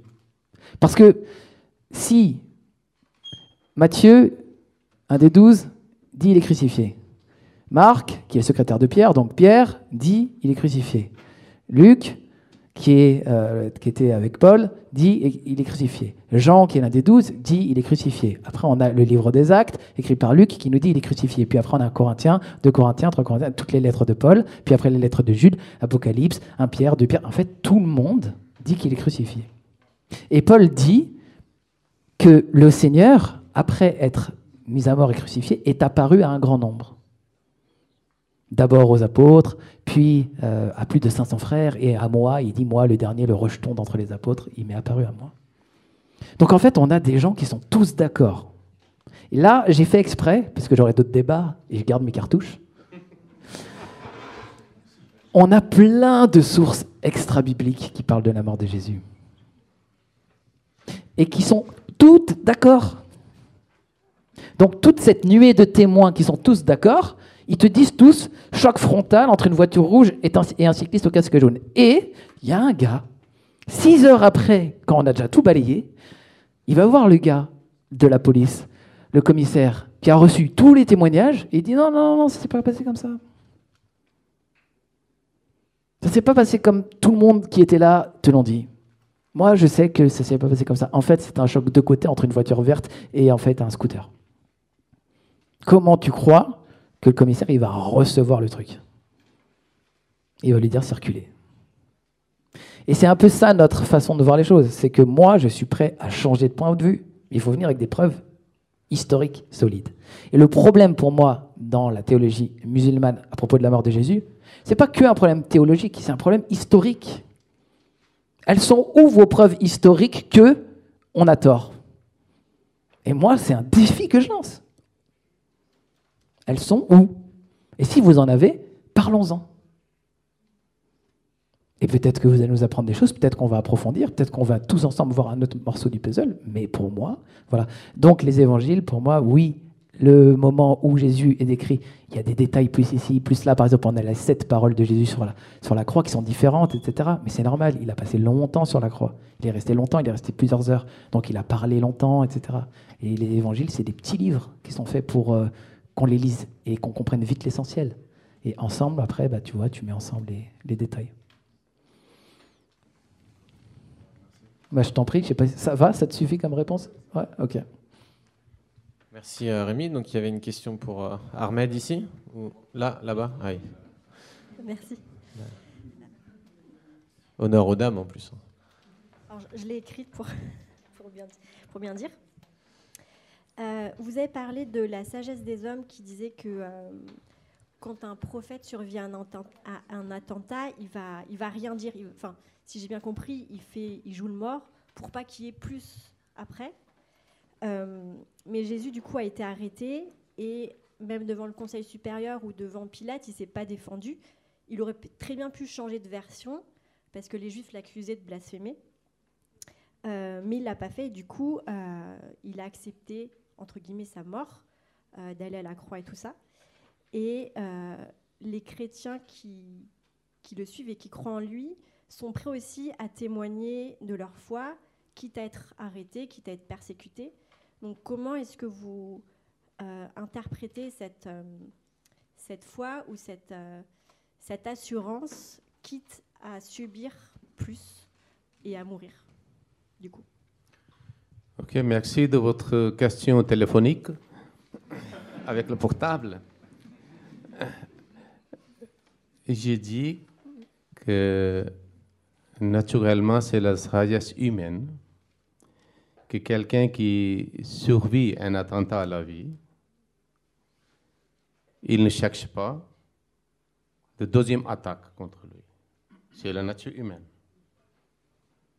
Par exemple, malheureusement, si euh, il, y a certaines personnes ou quelqu'un est avec la famille chez lui, les, euh, certaines personnes viennent qui sont leurs opposants ou ennemis, ils voulaient, c'est-à-dire euh, tuer ces gens-là.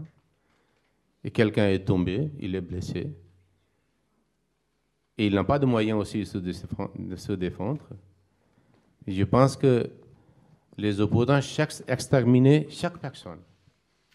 Mais si quelqu'un est vivant, il n'a pas de moyens, il va garder le silence pour montrer comme il ne fait pas le mouvement. Et les autres, ils vont partir, ils pensaient que tout est- tous sont morts. C'est pour cela que les voyages des prophètes, de lieux où ils sont persécutés sévèrement, et toujours, c'est-à-dire euh, discrètement.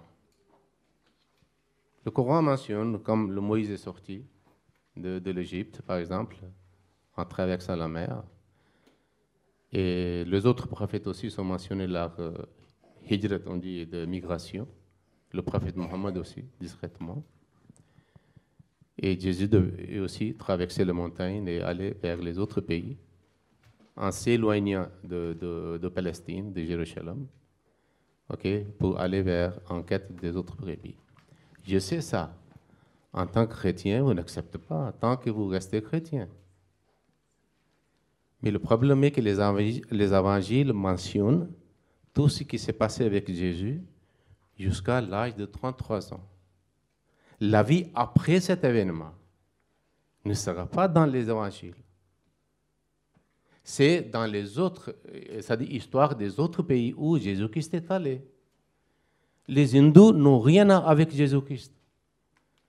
Ils ne croient ni en islam, ni en christianisme, ni en judaïsme. Mais ils parlent de l'histoire, que l'existence, la présence de Jésus était témoignée et racontée dans leur histoire. Par exemple, le gouvernement indien, ils ne sont pas musulmans. Tous les musulmans de l'Inde qui ne sont pas Ahmadis, ils ne croient pas que Jésus est venu là. Ils croient que Jésus est monté au ciel. Ils, attendent la descente de Jésus. Mais le gouvernement indien a fait documentaire, film, documentaire, que c'est la tombe de Jésus. Télévision BBC a fait ça. Télévision allemande ont fait le point de vue, pas le point de vue religieux, historique.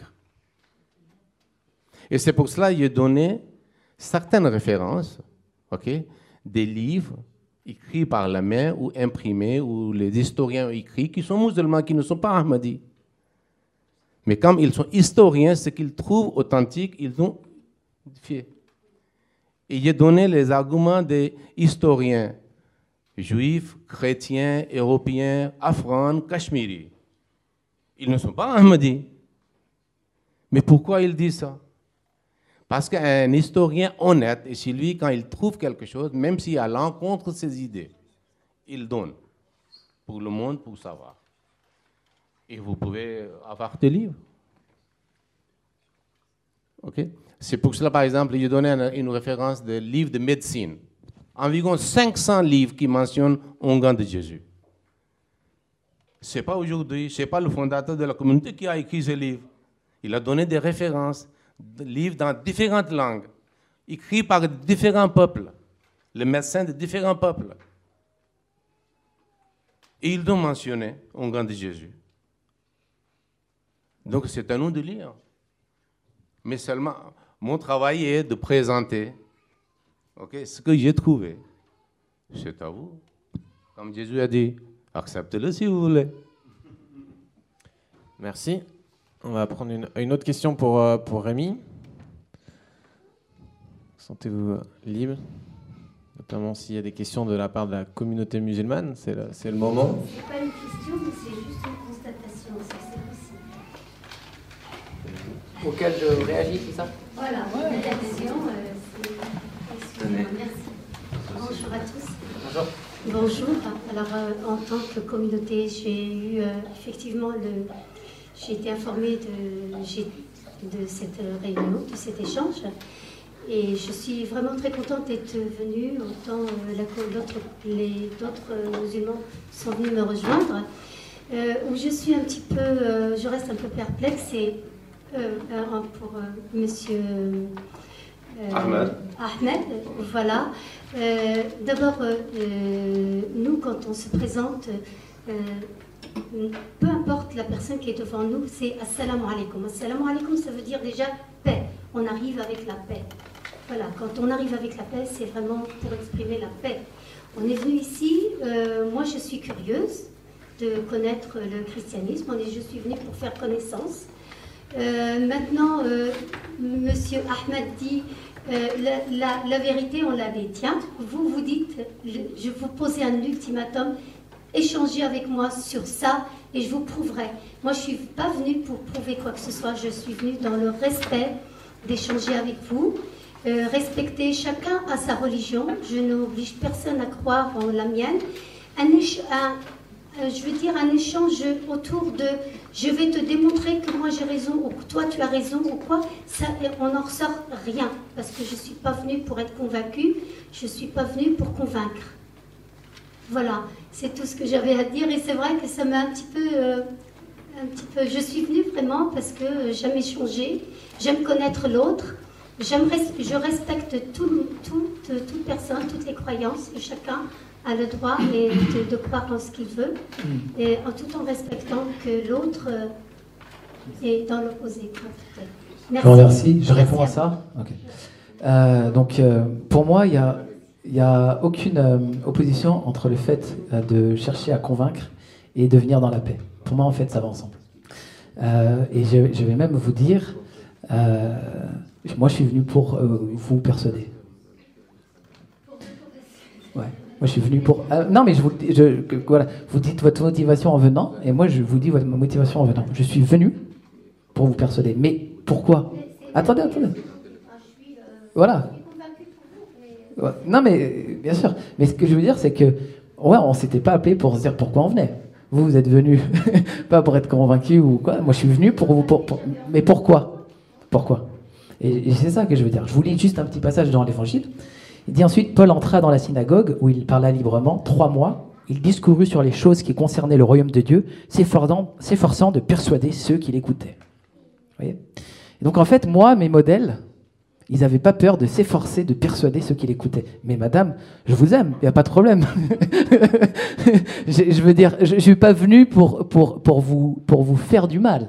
Je suis venu au contraire parce que je crois que la prédication de l'évangile, je vous l'apporte comme un cadeau. Et en fait, ce qu'il faut savoir, c'est que ce que je vous dis à vous, je le dis à mes enfants, je le dis à mes parents, je le dis à mes frères, c'est-à-dire que ce que je partage avec vous, c'est aussi l'intimité de ma conviction. Mais en fait, je vous, vous forcerai jamais à y adhérer. Et.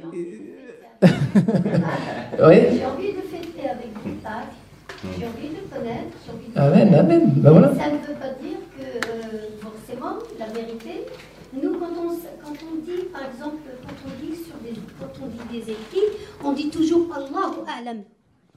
Dieu. Dieu seul le sait. Dieu sait. On ne peut pas dire, enfin, les écrits, c'est les écrits des hommes. Ce n'est pas les écrits, euh, à part euh, ce que nous croyons. oui. Voilà. Dans le Coran, le Coran, c'est la parole d'homme, de, Dieu, pardon. Mais ce qui est écrit, c'est écrit par les hommes. Et les hommes, comme vous avez dit l'exemple tout à l'heure de l'accident. L'accident peut être perçu euh, d'un point de vue différent de, hmm elle peut différer de, chaque individu. Voilà, Mais il n'y a pas de problème. Vous, vous parlez de votre point de vue en disant nous, bon, on a le, on a le livre révélé par Dieu, vous, non, c'est des écrits d'hommes. Oui, ben, mais moi, j'ai pas de problème. Vous, vous croyez ça? Sauf que les, événements, etc., tout ce qui arrive en ce moment, etc., moi, ça m'amène à, vivre avec. Euh, euh, ça m'amène à, être là, euh, à faire acte de présence, à être avec vous, à me à m'associer à, votre fête euh, parce que j'ai envie de le faire, euh, parce qu'on est en recherche d'une paix avant tout. On est en une recherche et que chacun puisse s'exprimer comme il veut. Merci beaucoup. Merci euh, Fatima. Ça, me fait une transition. Alors je vais poser une, moi une question à chacun des orateurs, puisqu'on parle de, la Pâque. puisque le thème c'était la mort de Jésus, euh, explication chacun, donner euh, les, la compréhension. Donc euh, la mort de Jésus est notamment sur, sur la croix. Donc on a deux réponses différentes et qu'on a entendues. chacun se, fait le choix. Moi, ma question c'est à Ahmed et à Rémi, donc d'abord à Ahmed de répondre. Que fait Jésus aujourd'hui, là, maintenant, là, tout de suite? Qu'est-ce qu'il est en train de faire? Est-ce qu'il profite du soleil? Qu'est-ce qu'il qu'est-ce qu'il fait? Jésus maintenant avant que monsieur n'intervienne, je voulais parler à, M. Rémy. Euh, vous voulez me persuader, mais moi, je n'ai pas besoin d'être persuadé. Moi, je suis venu pour vous écouter, savoir quelle est votre explication de la mort de Jésus, la façon dont vous voulez, etc. Et vous nous dites, un grand nombre de gens ont été d'accord sur telle explication. Très bien je vous signale une analogie, hasardeuse. Vous vous souvenez qu'il y a quelques siècles, il y a des tas de gens qui croyaient que la Terre était plate. Et pour autant, elle n'était pas.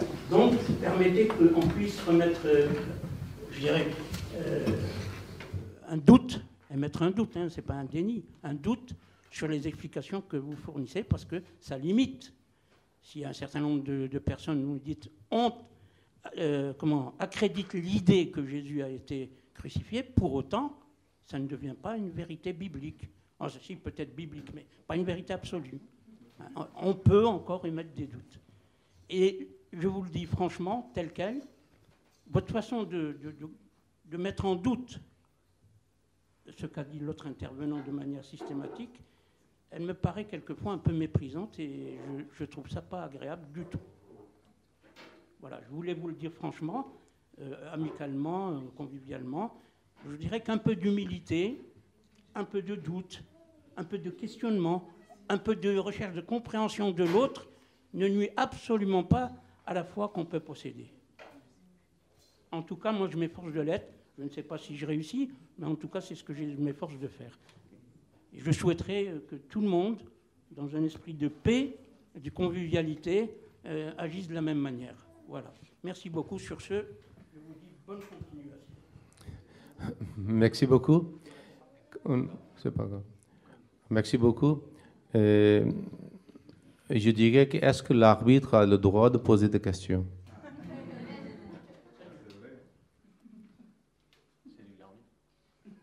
Il commande tout? Ok.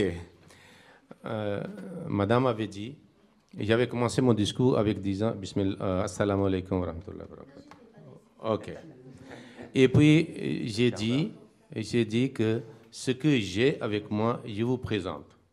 Vous êtes libre. Ok. Donc, euh, maintenant, monsieur l'arbitre a posé la question que qu'est-ce qui fait Jésus-Christ maintenant, aujourd'hui? Comme je vous ai expliqué, qu'à l'âge de 120 ans, il est mort. Donc, euh, les morts, ceux qui sont bien aimés de Dieu, ils entrent directement au paradis, ils sont proches de Dieu. Plus en plus, ils, sont, ils étaient sincères dans la vie avec Dieu. Plus en plus, ils sont proches de Dieu. C'est pour cela qu'il y avait même lu au départ, euh, c'est-à-dire le passage de, de fondateur de la communauté, il avait dit que Jésus, sans doute, bien-aimé de Dieu, élu de Dieu, lumière de ce monde, soleil de direction, très proche de Dieu, occupe une place euh, près de son tronc. Voilà. Il a accompli sa mission honorablement, il a été accueilli par Dieu. Merci Ahmed.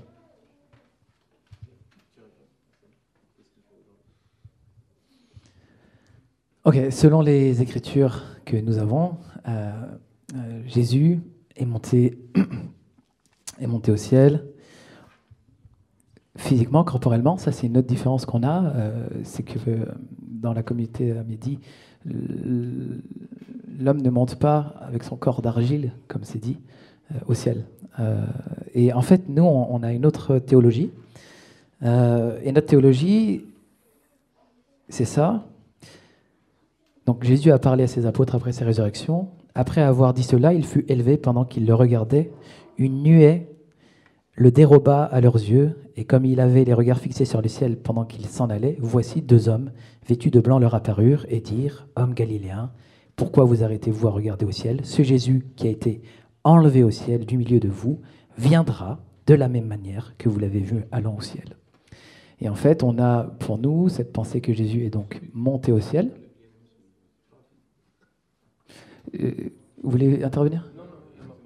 Non, pas de problème. Oui, oui, non, mais euh, parce que si vous vouliez juste, euh, pas de problème. Et du coup, du coup, il a été pour nous élevé au ciel, il est dans les cieux. Et la Bible, parce que Ahmed, tout à l'heure, vous avez dit que Jésus est très proche de Dieu, très proche de son trône. Et nous, en fait, dans Apocalypse 5, verset 13, on a toutes les créatures qui sont dans les cieux, sur la terre, sous la terre et sous la mer, qui adorent l'agneau de Dieu, qui est Jésus, qui est au milieu du trône. Et en fait, on a une autre différence, c'est que pour nous, Christ règne de manière euh, plénipotente, de manière divine. Euh, il est avec le Père, il est le Verbe du Père, la raison du Père, la parole du Père. Il est constitutif de l'être de Dieu, et ça c'est un autre débat.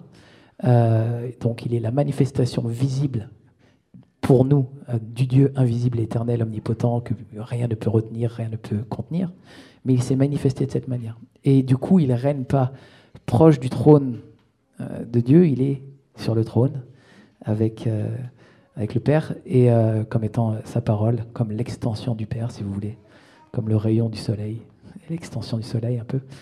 donc on a voilà, un règne glorieux, parfait de, de Christ dans les cieux actuellement. Il reviendra, et il reviendra pour juger les vivants et les morts.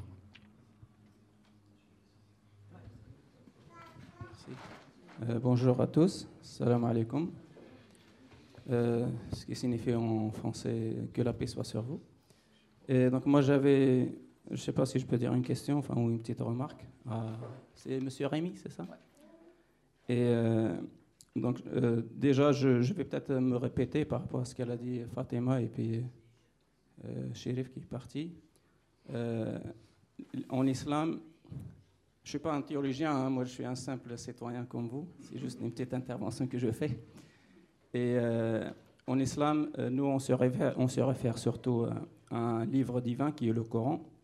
Et il se trouve que le Coran est la révélation de Dieu, d'Allah, comme on dit en arabe, euh, comme pour la Torah aussi, et comme pour le livre aussi qui a été révélé à Jésus, Isa, qui est l'Injil.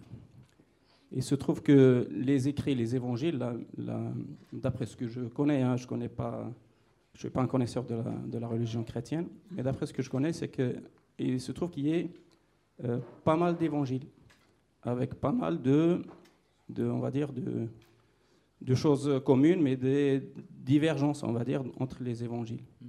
Et les évangiles qu'on a, si j'ai bien compris aussi, ce sont, euh, ils ont été écrits par des humains. Et donc nous, on se réfère au Coran, le Coran, qui est le livre divin. Euh, on pense que le Coran est un livre qui est resté véridique depuis sa révélation, donc depuis la, vie du prophète Mohammed, il y a 1400 ans à peu près. Et qu'aujourd'hui, on peut prouver que le livre qui a été euh, euh, récolté, enfin écrit à ce jour, est le même aujourd'hui. Il n'y a, pas, a pas, on va dire, il n'y a même pas un mot qui, qui change. Et donc pour nous, ça, ça nous réconforte dans le contenu du Coran. Ce que le Coran nous dit, généralement, on est réconforté, on y croit. Une fois on croit à l'islam, ben, on croit au contenu du livre divin. il se trouve que le livre divin, j'ai raté hein, la première partie de M. Ahmed, mais du coup je ne peux pas savoir ce qu'il a dit, mais on, pense que euh, enfin, le Coran nous dit que Jésus n'a pas été crucifié, mais euh, enfin, il y a eu une ressemblance, enfin, il y a eu un autre, une autre personne qui a été crucifiée à sa place. Et que Jésus euh, a été, euh, on va dire, je ne sais pas si c'est le bon terme de le dire en français, a été rappelé vers, Allah, vers Dieu. Tout à l'heure, je t'ai entendu dire, excusez-moi, je, je, tutoie, je suis plus à l'aise quand je tutoie. Je t'ai entendu dire que dans le Coran, c'est dit qu'il est mort. Euh, moi, je ne le pense pas. Euh, pour moi, j'ai sous les yeux un, verset qui parle un petit peu du fait d'enlever Jésus vers Dieu. Euh, je me permets de lire hein, rapidement. Et lorsque Dieu dira Ô Jésus, fils de Marie, est-ce que c'est toi qui as dit aux gens Prenez-nous, ma mère et moi, pour deux divinités en dehors de Dieu?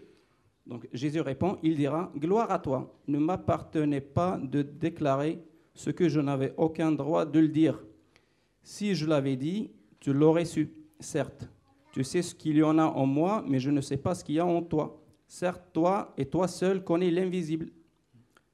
Je ne leur ai dit que ce que tu m'avais commandé de dire, à savoir adorer Dieu, mon Seigneur et votre Seigneur. Et j'étais témoin de ce qu'ils faisaient aussi longtemps que j'étais parmi eux.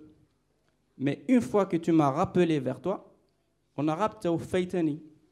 Alors, Tawfaitani, euh, ça ne veut pas dire tu m'as, tu m'as enlevé mon âme ou, enfin, ou je suis mort.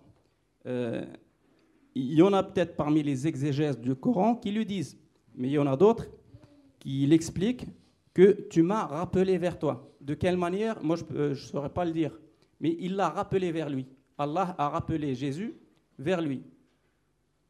Et c'est toi qui étais désormais leur gardien, car tu, es témoin de toutes choses. Euh, donc c'est juste une remarque par rapport à ce que tu as dit tout à l'heure, que le Coran le dit. Le Coran ne le dit pas. Le Coran ne dit pas, d'après ce que je sais, hein, que Jésus est mort. Euh, de nos jours, il y en a parmi les musulmans, enfin les savants, qui pensent que Jésus redescendra un jour, à la fin des temps. Il y en a d'autres qui ne le croient pas. Moi, je ne vais pas vous donner mon point de vue, je le garde pour moi. Il y en a d'autres qui ne croient pas que Jésus redescendra un, jour. Euh, donc, je, te laisse me dire par rapport à ton point de vue. Et je voulais juste aussi dire euh, deux mots. Euh, en islam, si on veut être musulman, on est obligé de croire en tous les prophètes, y compris Jésus. Et Jésus, chez nous, il est, c'est un personnage très sacré. Lui sa, et sa maman. Il se trouve que dans le Coran, il y a toute une sourate qui s'appelle Marie, alors qu'on n'a pas nommé une sourate au nom de la mère de Mohammed. C'est pour dire que Marie, chez, les musulmans, c'est une femme euh, très, très honorable et très respectée parmi les musulmans. Et donc, on est censé, pour être musulman, sinon on ne l'est pas, de croire en Jésus en tant qu'être humain. Jésus, pour nous, il est être humain, un être humain. Certes, sa naissance, elle était différente des autres êtres humains, comme pour Adam, Adam, le père de la de la de l'humanité, parce que Adam non plus, il n'avait pas de mère ni de père, et Jésus, il n'avait pas de père, il avait juste sa maman, et donc il est né différemment de nous tous, et il a vécu comme les humains, il mangeait, hein, il buvait, il, avait des copains, et euh, et je dirais la différence aujourd'hui, peut-être entre nous, c'est que nous, on ne croit pas que Jésus est le Fils de Dieu. On croit que Jésus, euh, c'est un être humain. Euh, il est prophète. Il est euh, messager, parce qu'il a eu un message. Euh, D'ailleurs, comme tous les prophètes et les messagers, son seul message, je dirais, enfin le plus important des messages avec lequel les prophètes sont venus, où Allah a envoyé les, les prophètes aux humains, c'est pour unifier Dieu. C'est pour croire en Allah unique. Et ça, c'est depuis l'époque de Adam, je dirais Noé surtout, parce que Adam était le premier. Depuis l'époque de Nuh, Noé, le message des prophètes était d'unifier Dieu. Voilà, c'est tout ce que je voulais dire. Merci. Merci. Alors, euh, donc, euh, on pourra faire un débat sur Tawahid.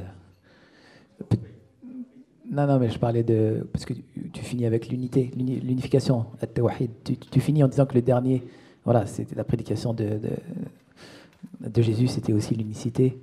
Et, euh, en fait, là-dessus, je te rejoins. Euh, et donc, euh, juste pour dire, euh, nous, on croit que Jésus a dit qu'il n'y a qu'un seul Dieu. Dans Jean 17,3, euh, c'est par exemple très clair, où Jésus parle au Père en disant qu'il est le seul vrai Dieu. Donc, on pourrait discuter sur ça. Mais sur, on a parlé de la sourate Al-Imran au verset 55 où il dit Inni mutawafika. Et c'est vrai qu'entre la communauté Ahmadiyya et- et peut-être tu es musulman sunnite? Tu es sunnite, vous avez des différences par rapport à l'interprétation de ces versets. Euh, dans, il y a plus d'une vingtaine de versets dans le Coran où le verbe tawaf est utilisé et il est utilisé pour euh, parler de la mort. Il y a deux autres versets où il est utilisé pour parler du sommeil. Vous avez plutôt l'interprétation pour inni mutawafika que ça parle d'une forme de sommeil, vous les sunnites, ou une forme d'élévation. Mais enfin, c'est traduit par. Il, a été. Oui, mais oui, mais le verbe tawafa, c'est pas l'élévation, parce qu'il y, y y a le verbe rafa qui parle de l'élévation, et puis il y a tawafa, et donc il y a des vrais débats entre vous déjà, entre exégètes. Nous, on regarde ça et on se dit, euh, tiens, euh, la communauté Ahmadiyya dit en fait que Dieu a pris l'âme à ce moment-là, et comme tu dis, oui, il y a des exégèses même sunnites. Par exemple, si tu vas dans le tafsir d'Ibn Kathir, tu vas voir que Qatada ou Ibn Abbas ont déclaré que ça voulait dire mettre à mort. Donc, euh, même des salafs ont pu avoir cette compréhension-là. C'est pour ça que quand tu dis ce n'est pas ça, c'est difficile aussi d'être catégorique. Oui, oui, c'est pas forcément, mais je suis d'accord, voilà. Mais pour nous, puisqu'il n'y a aucun doute dans nos sources qu'il est mort, quelque chose qui n'est pas catégorique dans une autre source, elle ne peut pas venir renverser notre raisonnement. Tu vois Ce qui est catégorique, c'est que c'est pas lui pour nous. Pour l'instant, c'est pas lui qui était sur la. Ça, c'est une interprétation. Parce que le texte, là, là, tu parles de la sourate euh, euh, An-Nisa au verset 157. Voilà. Ça, c'est catégorique, ça. Eh ben, c'est un faux semblant. Mais on en a parlé, tu n'étais pas là, en disant qu'est-ce qu'un faux semblant Est-ce que c'est Jésus qui a pris une autre apparence? Ou est-ce qu'en fait, le faux semblant, c'était de croire de l'avoir mis à mort, alors que non? Il Ou bien est-ce que le faux semblant, c'est de croire que c'est les Juifs qui l'ont mis à mort? Parce que, tu sais, le début du verset, c'est les Juifs ont dit nous avons tué le Messie, euh, nous l'avons crucifié. Or, ils ne l'ont ni tué ni crucifié. Mais, euh, moi, voilà. Mais en fait, ça pourrait ça pourrait vouloir dire bah, c'est les Romains qui l'ont, tué, pas les Juifs. Ça pourrait, ça pourrait vouloir dire c'est Dieu qui l'a tué, pas les Juifs. En fait, ce verset lui-même, l'exégèse de ce verset lui-même, il pose en fait plus des questions. Et toi, tu dis non, c'est catégorique, c'est un faux semblant. En fait, ça, se discute encore. C'est pas si catégorique que ça. Vous êtes entre musulmans pas tous d'accord. Merci euh, Rémi. On va, on va arrêter là parce que vous pourrez continuer. Parce que comme il a déjà fait cet argumentaire-là dans la première partie, les gens l'ont deux fois. Donc euh, bon, c'est bien la répétition, mais on veut pas, veut pas prolonger euh, plus.